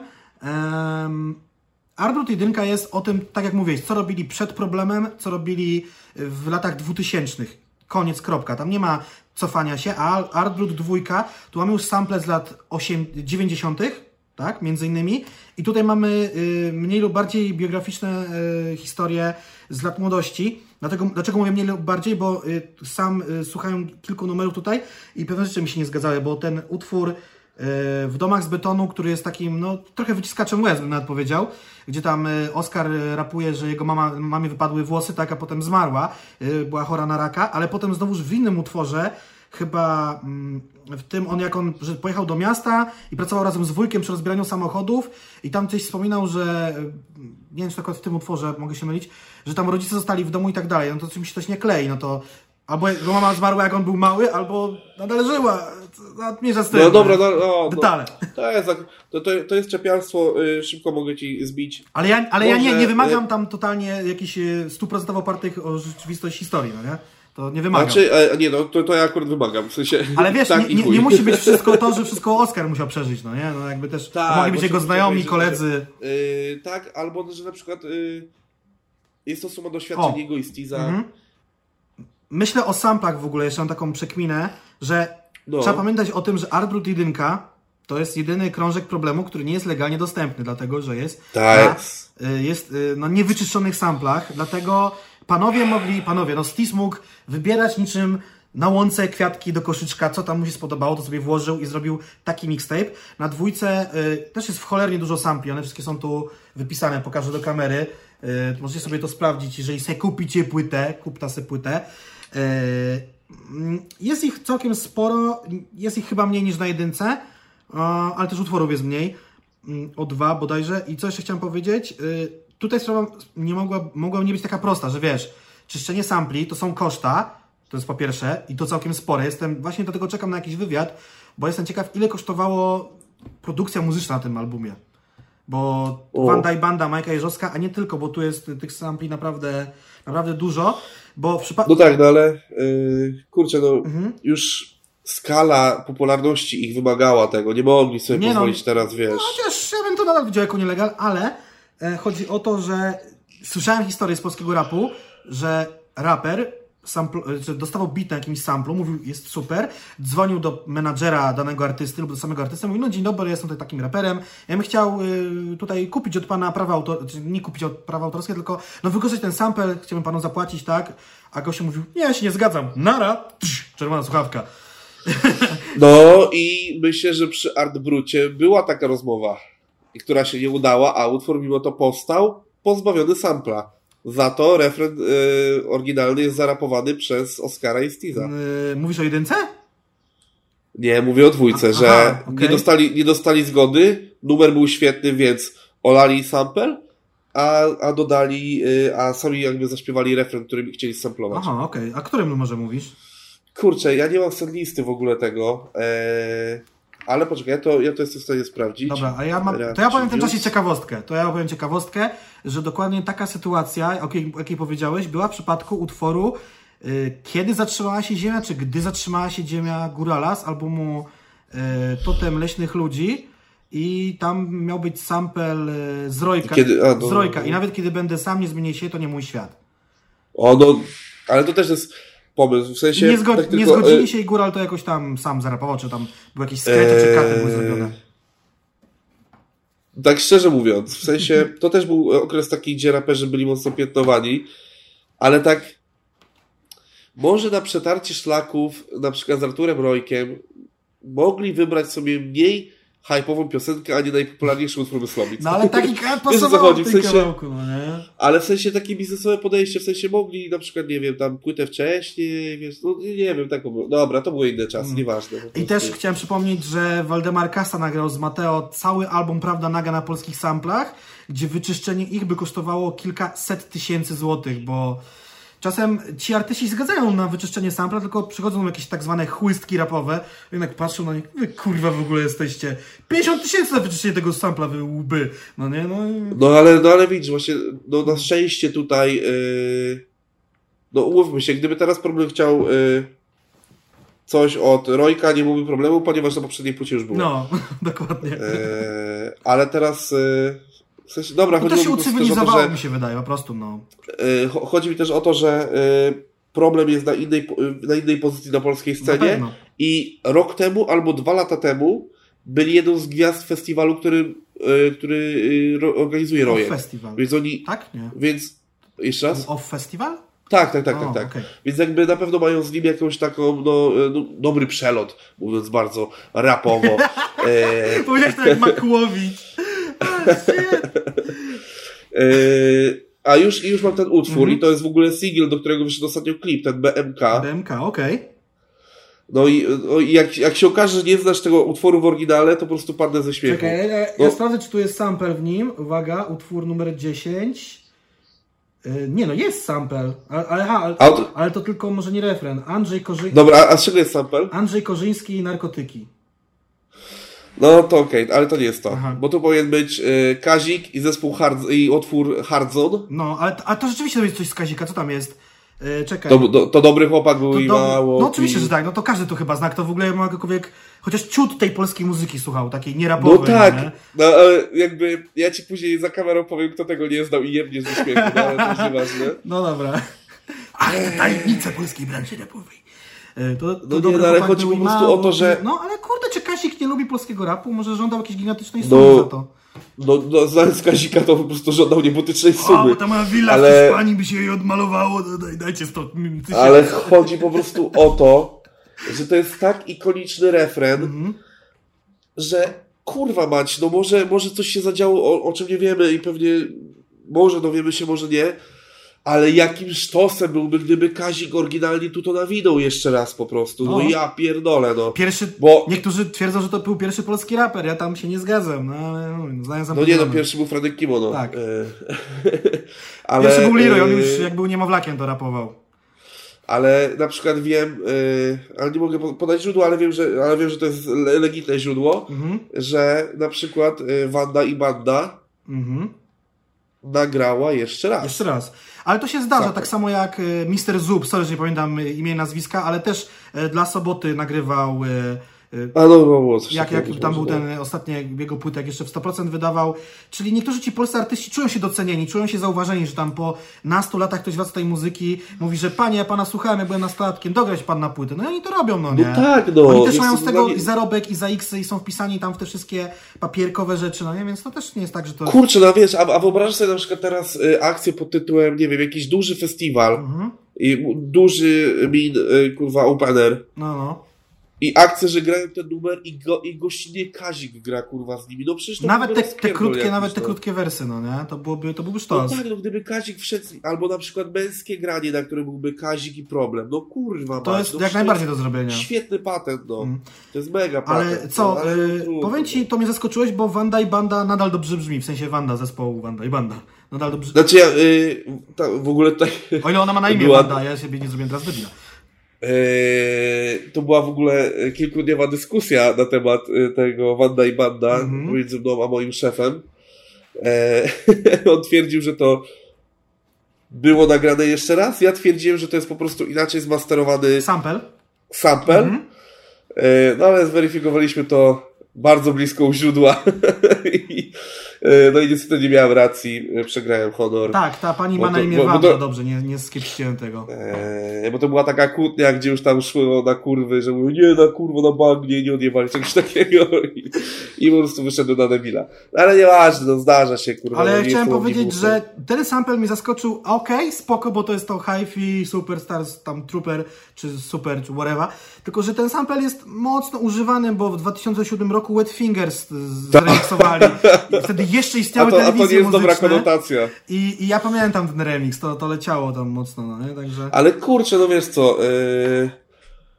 Ja szczerze jak zacząłem Wanda i Banda przez chwilę myślałem, że to będzie Nie będę Julią. Mm -hmm. liczyłem, że tam pójdzie jakaś taka akcja w stylu trochę e, niespełnionej miłości albo czegoś takiego i że w tym kierunku ale albo po prostu będzie jakiś chamski numer od dupa i tak dalej, no.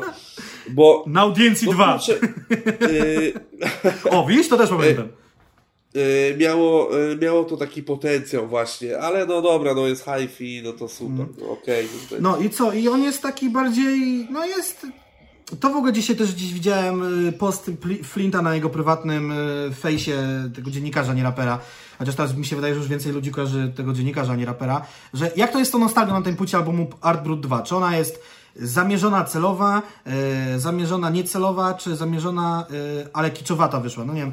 Ja jeszcze trochę tego albumu nie słuchałem tak dużo, żeby się jakoś opowiadać, ale na pewno jest celowa, jest zamierzona i chyba jest dobrze zrealizowana tak koniec końców, no nie? Że jakby to jest, no ja czuję te 90. też tam byłem, no nie? Byłem młodszy, ale czuję te 90. tam. No właśnie problem jest taki, że jestem troszeczkę młodszy ciut od ciebie, na pewno od chłopaków. Mhm.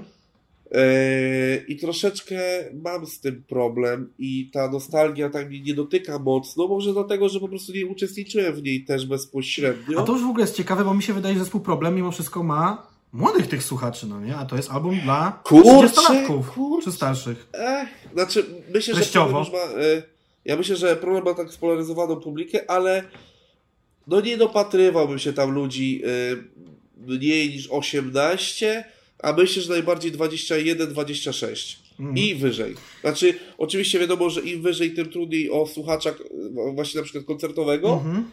ale uważam, że, że problemu nie słuchają, y, nie, nie słucha dzieciarnia, wiesz, no idąc przez Plac Wolności nie usłyszysz z JBL-a jakichś gnojków, co jeżdżą na deskach problemu, tylko raczej Bediego, nie? Mm. Czy Matę.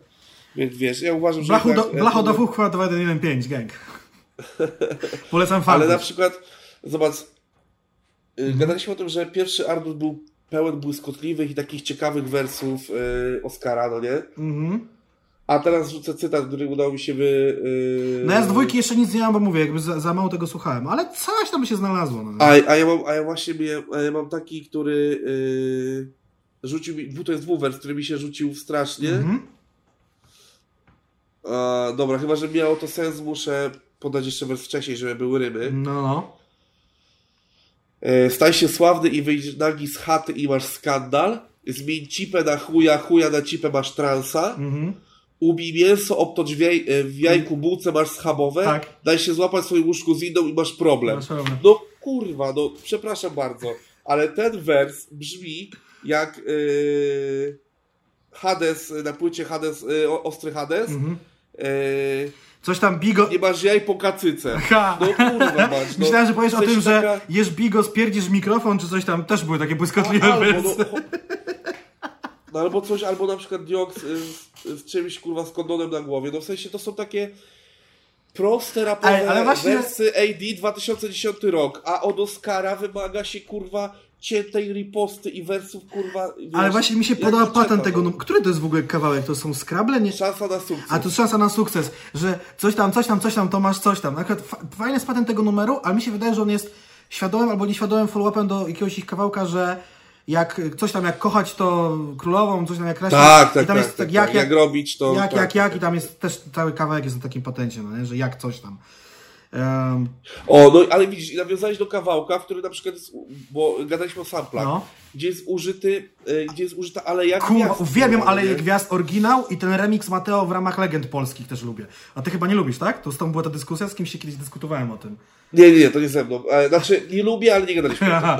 To się mówią, że ja pierdolę, to jest gówno. Mówię, nie no, fajnie. A, y, tak, bo to jest, bo to, nie, to mogliśmy gadać o tym, bo to jest ta wersja z Anią Karwan. Tak! O Jezus, to jest taki paździerz. A czy mi się podoba, że tam jest taki bity z taką kurwa potęgą w tym kawałku? No nie, no a właśnie tutaj jest, yy, wiesz, Steve fajnie podbił kurwa ten sample z Alei Gwiazd yy, na, na, właśnie na Hard 1. Kurwa, no i właśnie brakuje mi takich legend, bo jakby dla niektórych ludzi sample użyte na, bo dla niektórych może to być yy, oczywiste, dla niektórych nie, ale nie wszystkie sample e, na jedynce są takimi legendarnymi, jak na przykład Hi-Fi na dwójce, czy Ale jak Gwiazd na jedynce. Mhm. Ale użycie Ale i Gwiazd jest tutaj tak dobre, mhm. że no, to aż, o Jezu, no, czy księżycowy, y, czy księżycowy krok, ja już ja właśnie nie pamiętam, e, a może mi wysłać te, te sample rozpisane? No. Albo na przykład dodać do, do, do tej notatki? No i zobacz, na przykład no. dla mnie muzyka E, jakby oczywiście nie jestem znawcą e, większości tych e, artystów w całości, a Zdzisława Sosicka, Urszula, 2 plus 1, Halina Frąckowiak, Rezerwat, to są w ogóle, to jest muzyka, którą karmił mnie mój ojciec. Mhm. Mam nadzieję, że teraz się uśmiechnie, bo nam bank będzie słuchał te, te, to nasze pierdolenie przez dwie godziny i myślę, że ucieszy się, że nawiązałem do tego, że chwalę, że puszczą mi taką muzykę. Utwór Krystyny Prońko, Jesteś lekiem na całe zło, to jest mój top 5 polskiej muzyki ever. Więc jakby dlatego właśnie mówię, że ta, y, że ta muzyka na, na, na pierwszym Art Brucie jest dla mnie w ogóle legendarna. Y, więc no, księżycowy krok, y, IRL, no to są takie, to są rzeczy, które po prostu gdzieś tam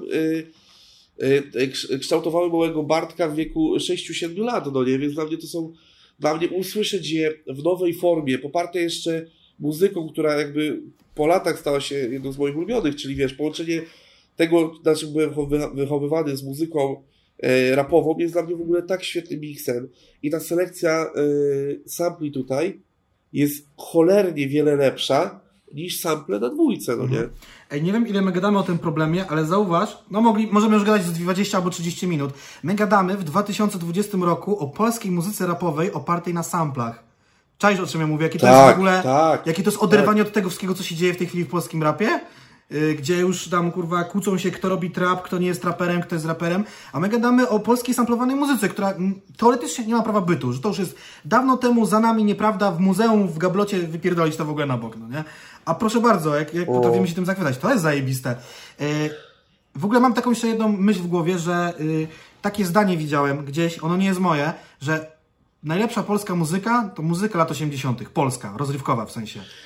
Czy tak? tak nie tak. wiem, czy to jest I, prawda. Ja, ja nie i, jestem znawcą, nie wiem, czy to jest prawda. No, ja, ja właśnie staram się być orędownikiem i ambasadorem mm -hmm. tego e, poglądu, bo uwielbiam po prostu i, i e, te, jednocześnie rozmawiam też, czytam sobie tą listę, na przykład właśnie y, Clinch.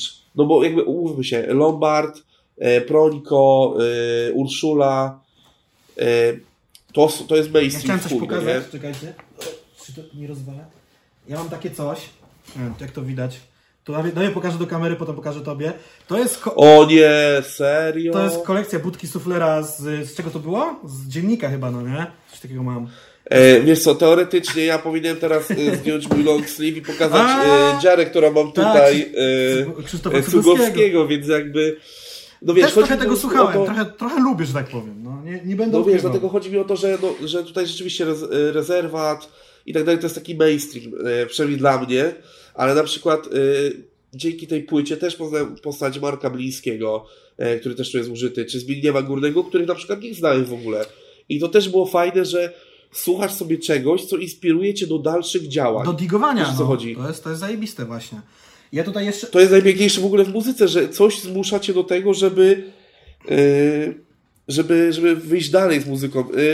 Taka szybka anegdotka. Y, nie wiem, czy kojarzysz takiego undergroundowego rapera sprzed y, kilku lat jak Cywil. Tak, Cywil ksywa kojarzę. Mhm.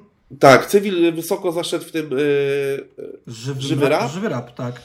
Tak, i on w pewnym momencie miał beat od Rała. O, Jezus, ja wiem o czym ty mówisz. O remiksie Budki, Budki Suflera. Tak. Który to jest kawałek? Cień Wielkiej Nie. Cień Wielkiej Góry. Nie, to jest... Czy nie? Nie, już nie pamiętam właśnie. Yy... To nie jest chyba sen o Dolinie.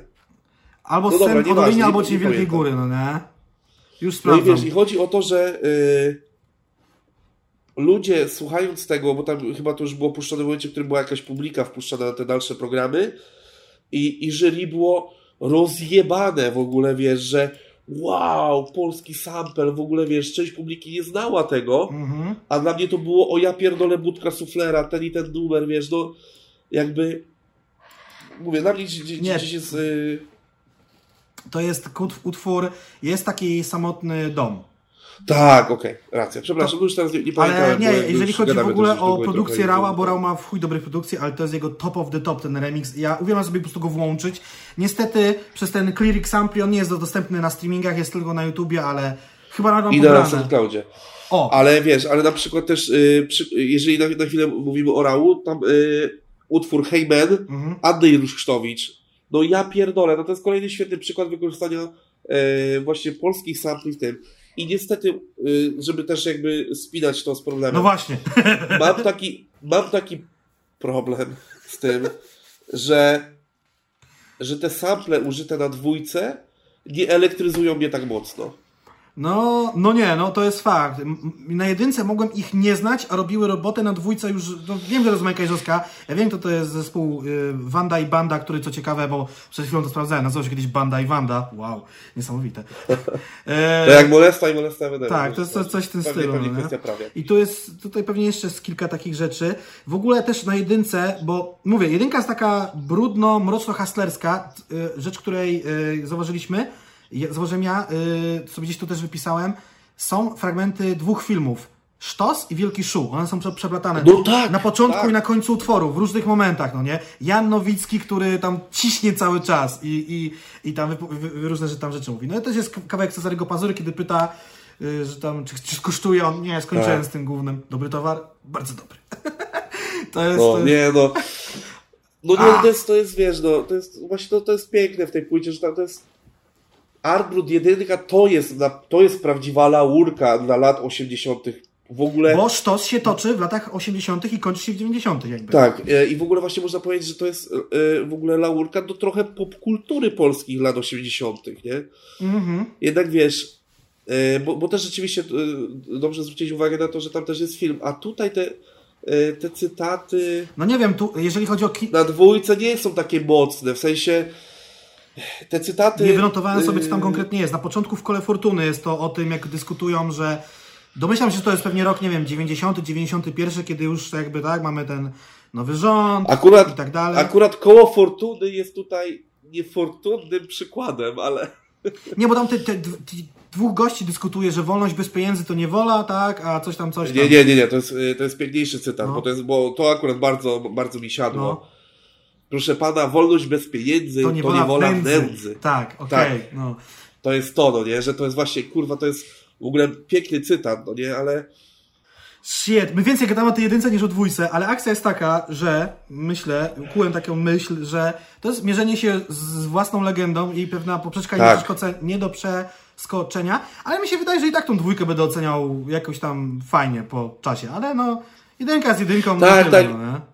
Ja myślę, że dwójka się usłucha z czasem i te rzeczy bardziej siądą, ale kurczę, no nie wywołuje tak silnie, według mnie przynajmniej, może ludzie się z tym nie zgodzą i nas zajebią po prostu, chociaż wątpię, że ktoś dotrwa do tego momentu, ale jest coś takiego, że ta jedynka jest, tak elektryzuje fajnie, a ta dwójka jest taka okej, okay, jest tam ta nostalgia, yy, Oskar się bardziej otwiera na pewne rzeczy, ale kurczę, tak to nie jest tak silny album, mhm. e, przynajmniej na ten moment, jakim był e, jakim, jakim jest jedynka. No oczywiście tu masz rację. Mi się wydaje, że z jedynki byłbyś. By, byłbyś w stanie wyjąć, e, nie wiem, większość... Znaczy, jakiego numeru byś z jedynki nie wybrał, jest szansa na to, że byłby on hitem. Wtedy jeszcze ten streaming nie był tak rozwinięty i tak dalej. A z dwójki to nie wiem, no uderzyli mocno, tak? W domach z betonu to jest bardzo tam też jest sample, tak, że w, domu, w domach z betonu nie ma wolnej miłości. On jest z, uwaga, sprawdzam, bo mogę, z Martyn Jakubowicz w domach z betonu. Tak, tak, tak. To jest w ogóle, ale widzisz, na przykład ten numer to też jest taki chuj mainstream, no nie? W sensie to jest chuj popularny numer lat, lat 80. O. Nie? No, ale... no, no nie, to, to jest akurat, ja teraz nie chciałem się mądrzyć i się wcinać, bo właśnie nie pamiętałem y, twórcy, bo to nie jest właśnie taki, ja mam wrażenie, że to jest trochę one hit wonder mhm. E, tamtych czasów, ale sam numer znam doskonale na pamięć. E, I co jeszcze mogę powiedzieć? Um no to lata 90. Mo, nie, jakie tam są jeszcze cytaty? Bo kurde, nie wynotowałem sobie. Są jakieś z jakichś polskich filmów? Bo tutaj można by użyć, wiesz, nie wiem, no był Psy, Kroll, jakaś tam y, Tato, Sara, no było trochę tych filmów gangsterskich, nie gangsterskich. Pregi. Słucham? Pręgi na przykład też bardzo dobry Kurde, film. no nie wiem, no trochę było tych filmów lat 90., nawet tych głupich komedii typu Killer, nie wiem, no można by tam coś to poskładać. No nie, nie, no ale już, już jakby też yy, sięgajmy po yy, kino gorsze. Jakby oczywiście szacunek dla Killera, super film, ale yy, w stylistyce problemu by mi nie pasował, ale rzeczywiście tak jak mówisz, Kroll, kurwa, ten... Yy, nie wiem, Operacja Samą chociaż była jeszcze w 90., no nie? E, a czekaj, teraz nie mogę sobie przypomnieć. Demony wojny według Goi. Wszystkie filmy o, z tak. Lindem mi się przypominają i o wojnie, ale no takie, no, takie było kino, kurwa, no nie? No, co? Ale były młodzi wilcy byli przecież w 90. No czy to młodzi nie jest definicja. Młode wilki, nie młodzi wilcy. Młodzi wilcy, co? Co nie potrafią ci młodzi wilcy? Co tam jeszcze było w 90. Kurwa, stary, no wyobraź sobie, to będzie długi cytat. No. E, oczywiście, który wymawia Pazura w Krolu ale kurwa mać. I, i, to, I to pięknie się łączy z tym, że uważam, że powinien być yy, nie będę Julią Wandy i Bandy. Mhm. Na, z początku myślałem, że ty pedał jesteś, a ty ostatnie bydle jesteś, bo ty gnoju świętości nie umiesz uszanować, a żona przyjaciela we wojsku to świę, jest święta, rozumiesz? Na Piękny cytat. Na przykład, ale też w psach y, dwójce czy jedynce coś było, o też coś o tam kobiety, mężczyźni. A chociażby Boguś Linda, no bo to zła kobieta była, no i tyle. No, no znaczy to już było, to już jest taki, właśnie mam wrażenie, że to już yy, zbyt wyruchany byłby. Ale tam też, też było, że yy, dialog z tą małolatą, jak było z tą, z tą Angelą chyba o tym, że zostawiła mi samochód i czy zabrała tak. dom, czy na odwrót, czy zabrała dom, zostawiła samochód, whatever. No. No, nie, no właśnie dlatego mówię, że tutaj kurczę. No, widzisz, no, że. Ale właśnie cytat, świętości nie umiesz uszanować, że żona przyjaciela we wojsku jest święta, rozumiesz? No kurwa, no ja od razu mam przed oczami, wiesz, yy, który drze japę na, na burgera. No kurwa, no. Uważam, że tą płytę można było zrobić lepiej. Zwyczajnie po prostu lepiej. I tyle, no jakby that's it, jak to mówi Artur Binkowski. That's it. that's it. A też widziałem, że grubo, grubo, grubo streamuje orzełki AU. On tam ma też swoje teorie spiskowe na temat tego, skąd się wziął koronawirus. Y, fa o nie, dobra, to ja aż tak nie zabrnąłem. Jestem fanem starych wywiadów, jak wracam do Polski. E, fucking wirus, to jest tajna operacja on tam się pojawił, nie, tam już tam przez sekundę, bo teraz na YouTube jest mnóstwo premier zaplanowanych i mnóstwo streamów na żywo, tak? Że tak, tak tu tak, ktoś tak. sprawdza muzykę, tu jest y, orzełki białe AU, y, wiadomo, tu Kapitan Bomba permanentny 20-godzinny stream, tutaj jeszcze jakiś tam e, stream ze Stanów, mam jakieś tam inne kanały popkulturalne zasubskrybowane. Jak to w to kliknąłem, przedem mówię, ja pierdolę, dobra, wychodzę stąd. E, ej, w ogóle chciałem coś sprawdzić ciekawości, czy film Kroll jest dostępny w jakimś legalnym polskim streamingu. Powinien być, Pisa... bo ja oglądałem jakiś... Pisałem Kroll, wyskoczył mi Troll. No brawo, no nie? A może to przez... Nie, to z K się pisze i, i 2L, Kroll. To jest tak, nazwisko tak, tak. tego pacjenta. Nie, pewnie ta wyszukiwarka tego nie ogarnia. Jakieś tam pewnie TVP, VOD muszą to mieć, bo to pewnie oni to sponsor... Tak, nie sponsorowali, tylko produkowali. No, ale reasumując, e, nostalgia pewnie przyjemna na, dwu, na dwójce. Niestety na ten moment uważam, że to jest płyta po prostu słabsza to jest tylko moja opinia, to nie jest recenzja. Myślę, że ludzie mogą to nie jest też dis. zupełnie inaczej. tak, w żaden sposób, bo nadal uważam, że y, warto, war, warto będzie sprawdzić ten materiał na koncertach. Pomieszany z e, całą twórczością do tej pory problemu, no kurde, to, to, będzie, no, to będzie coś. Myślę, my, myślę że y, najlepsze numery z tej nowej płyty, wplecione w setlistę y, The Best Of, którą już raczej grają na tej zasadzie, może być naprawdę, e, naprawdę sztosem koncertowym. E, mieliśmy, znaczy ty miałeś być w Poznaniu, ja nie mogłem być mhm. na, na, na, koncercie, bo miałem jakby inne plany. E, finał jest taki, że żaden z nas na razie nie będzie. Liczę, że. I nagrywamy sobie podcast. Liczę, że zobaczymy ten koncert podczas tej trasy jesiennej.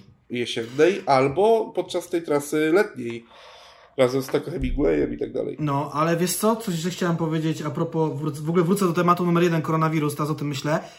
Ile tych koncertów jest przełożonych na jesień, czy one nie będą się kanibalizowały, bo chociażby z samego Revolium jest trasa Sokoła, yy, Problemu i Quebo też, tak? Bo oni też się chyba Quebo zajmują, czy nie?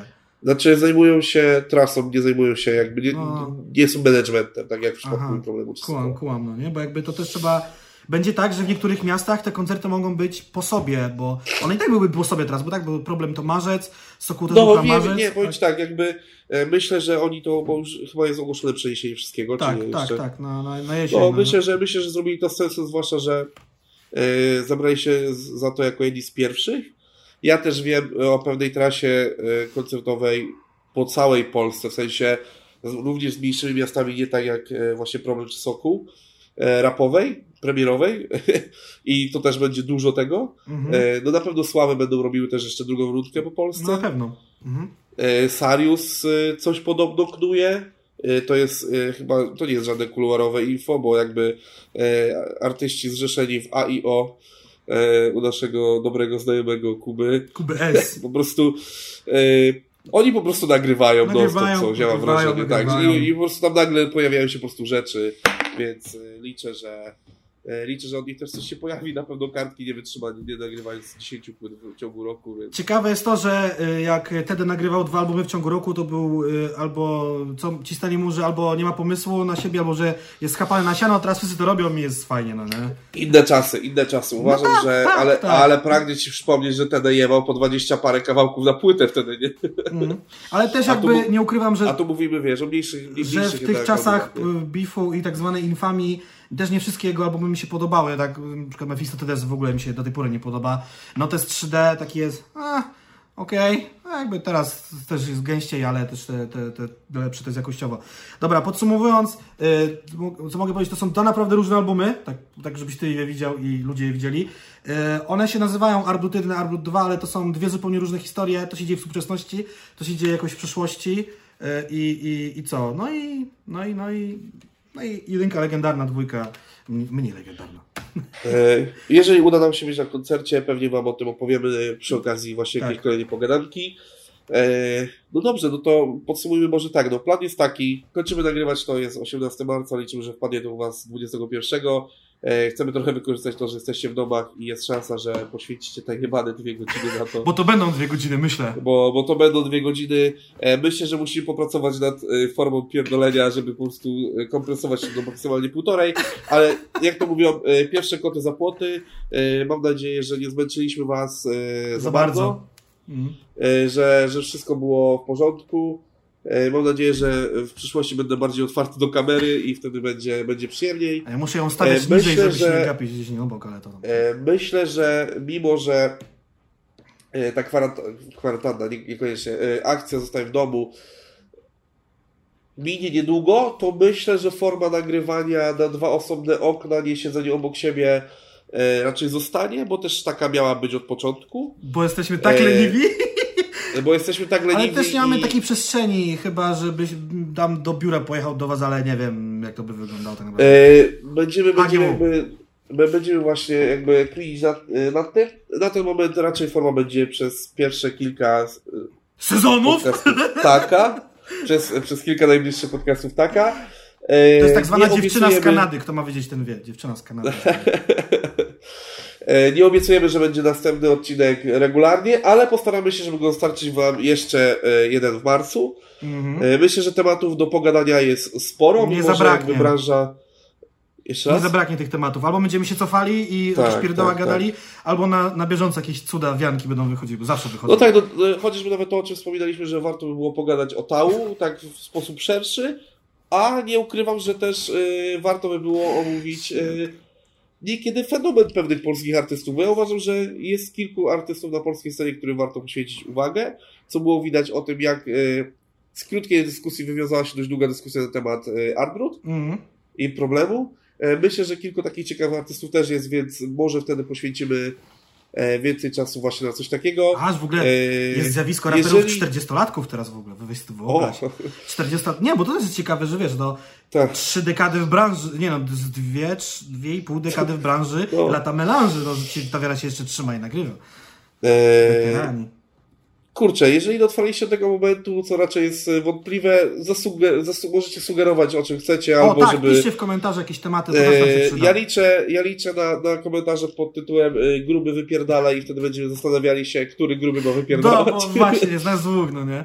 E, ale, ale pewnie tak, ale pewnie to wyląduje u Jacka na kanale, bo czemu na innym. Jakiegoś osoby, zbudowanie tego wszystkiego od zera to była masakra, no? Jakieś zakładanie. Tak, tak. W sensie idziemy za przykładem Remigiusza Maciaszka, Roka i Borysa. Mhm. Tam też przypomniał się jakiś typ do prowadzącego kanał i, i nagrywałem tam podcast. Zastanawiam się, bo ja sam słucham podcastów nie tylko na YouTubie. Znaczy, dla nas najlepiej byłoby wrzucać to na YouTube, bo YouTube jest najbardziej powszechny, ale też wiem, że są te tak. wszystkie platformy streamingowe i jeżeli to będziemy technicznie w stanie ogarnąć, to to ogarniemy, ale niczego nie obiecuję, bo wiem, że to potrafi zająć y, sporo czasu wrzucenie tego na y, czy iTunes, jakieś tam podcasty, czy na Spotify, czy na te wszystkie inne takie te. E, tak, całe te. Całe te ogółem.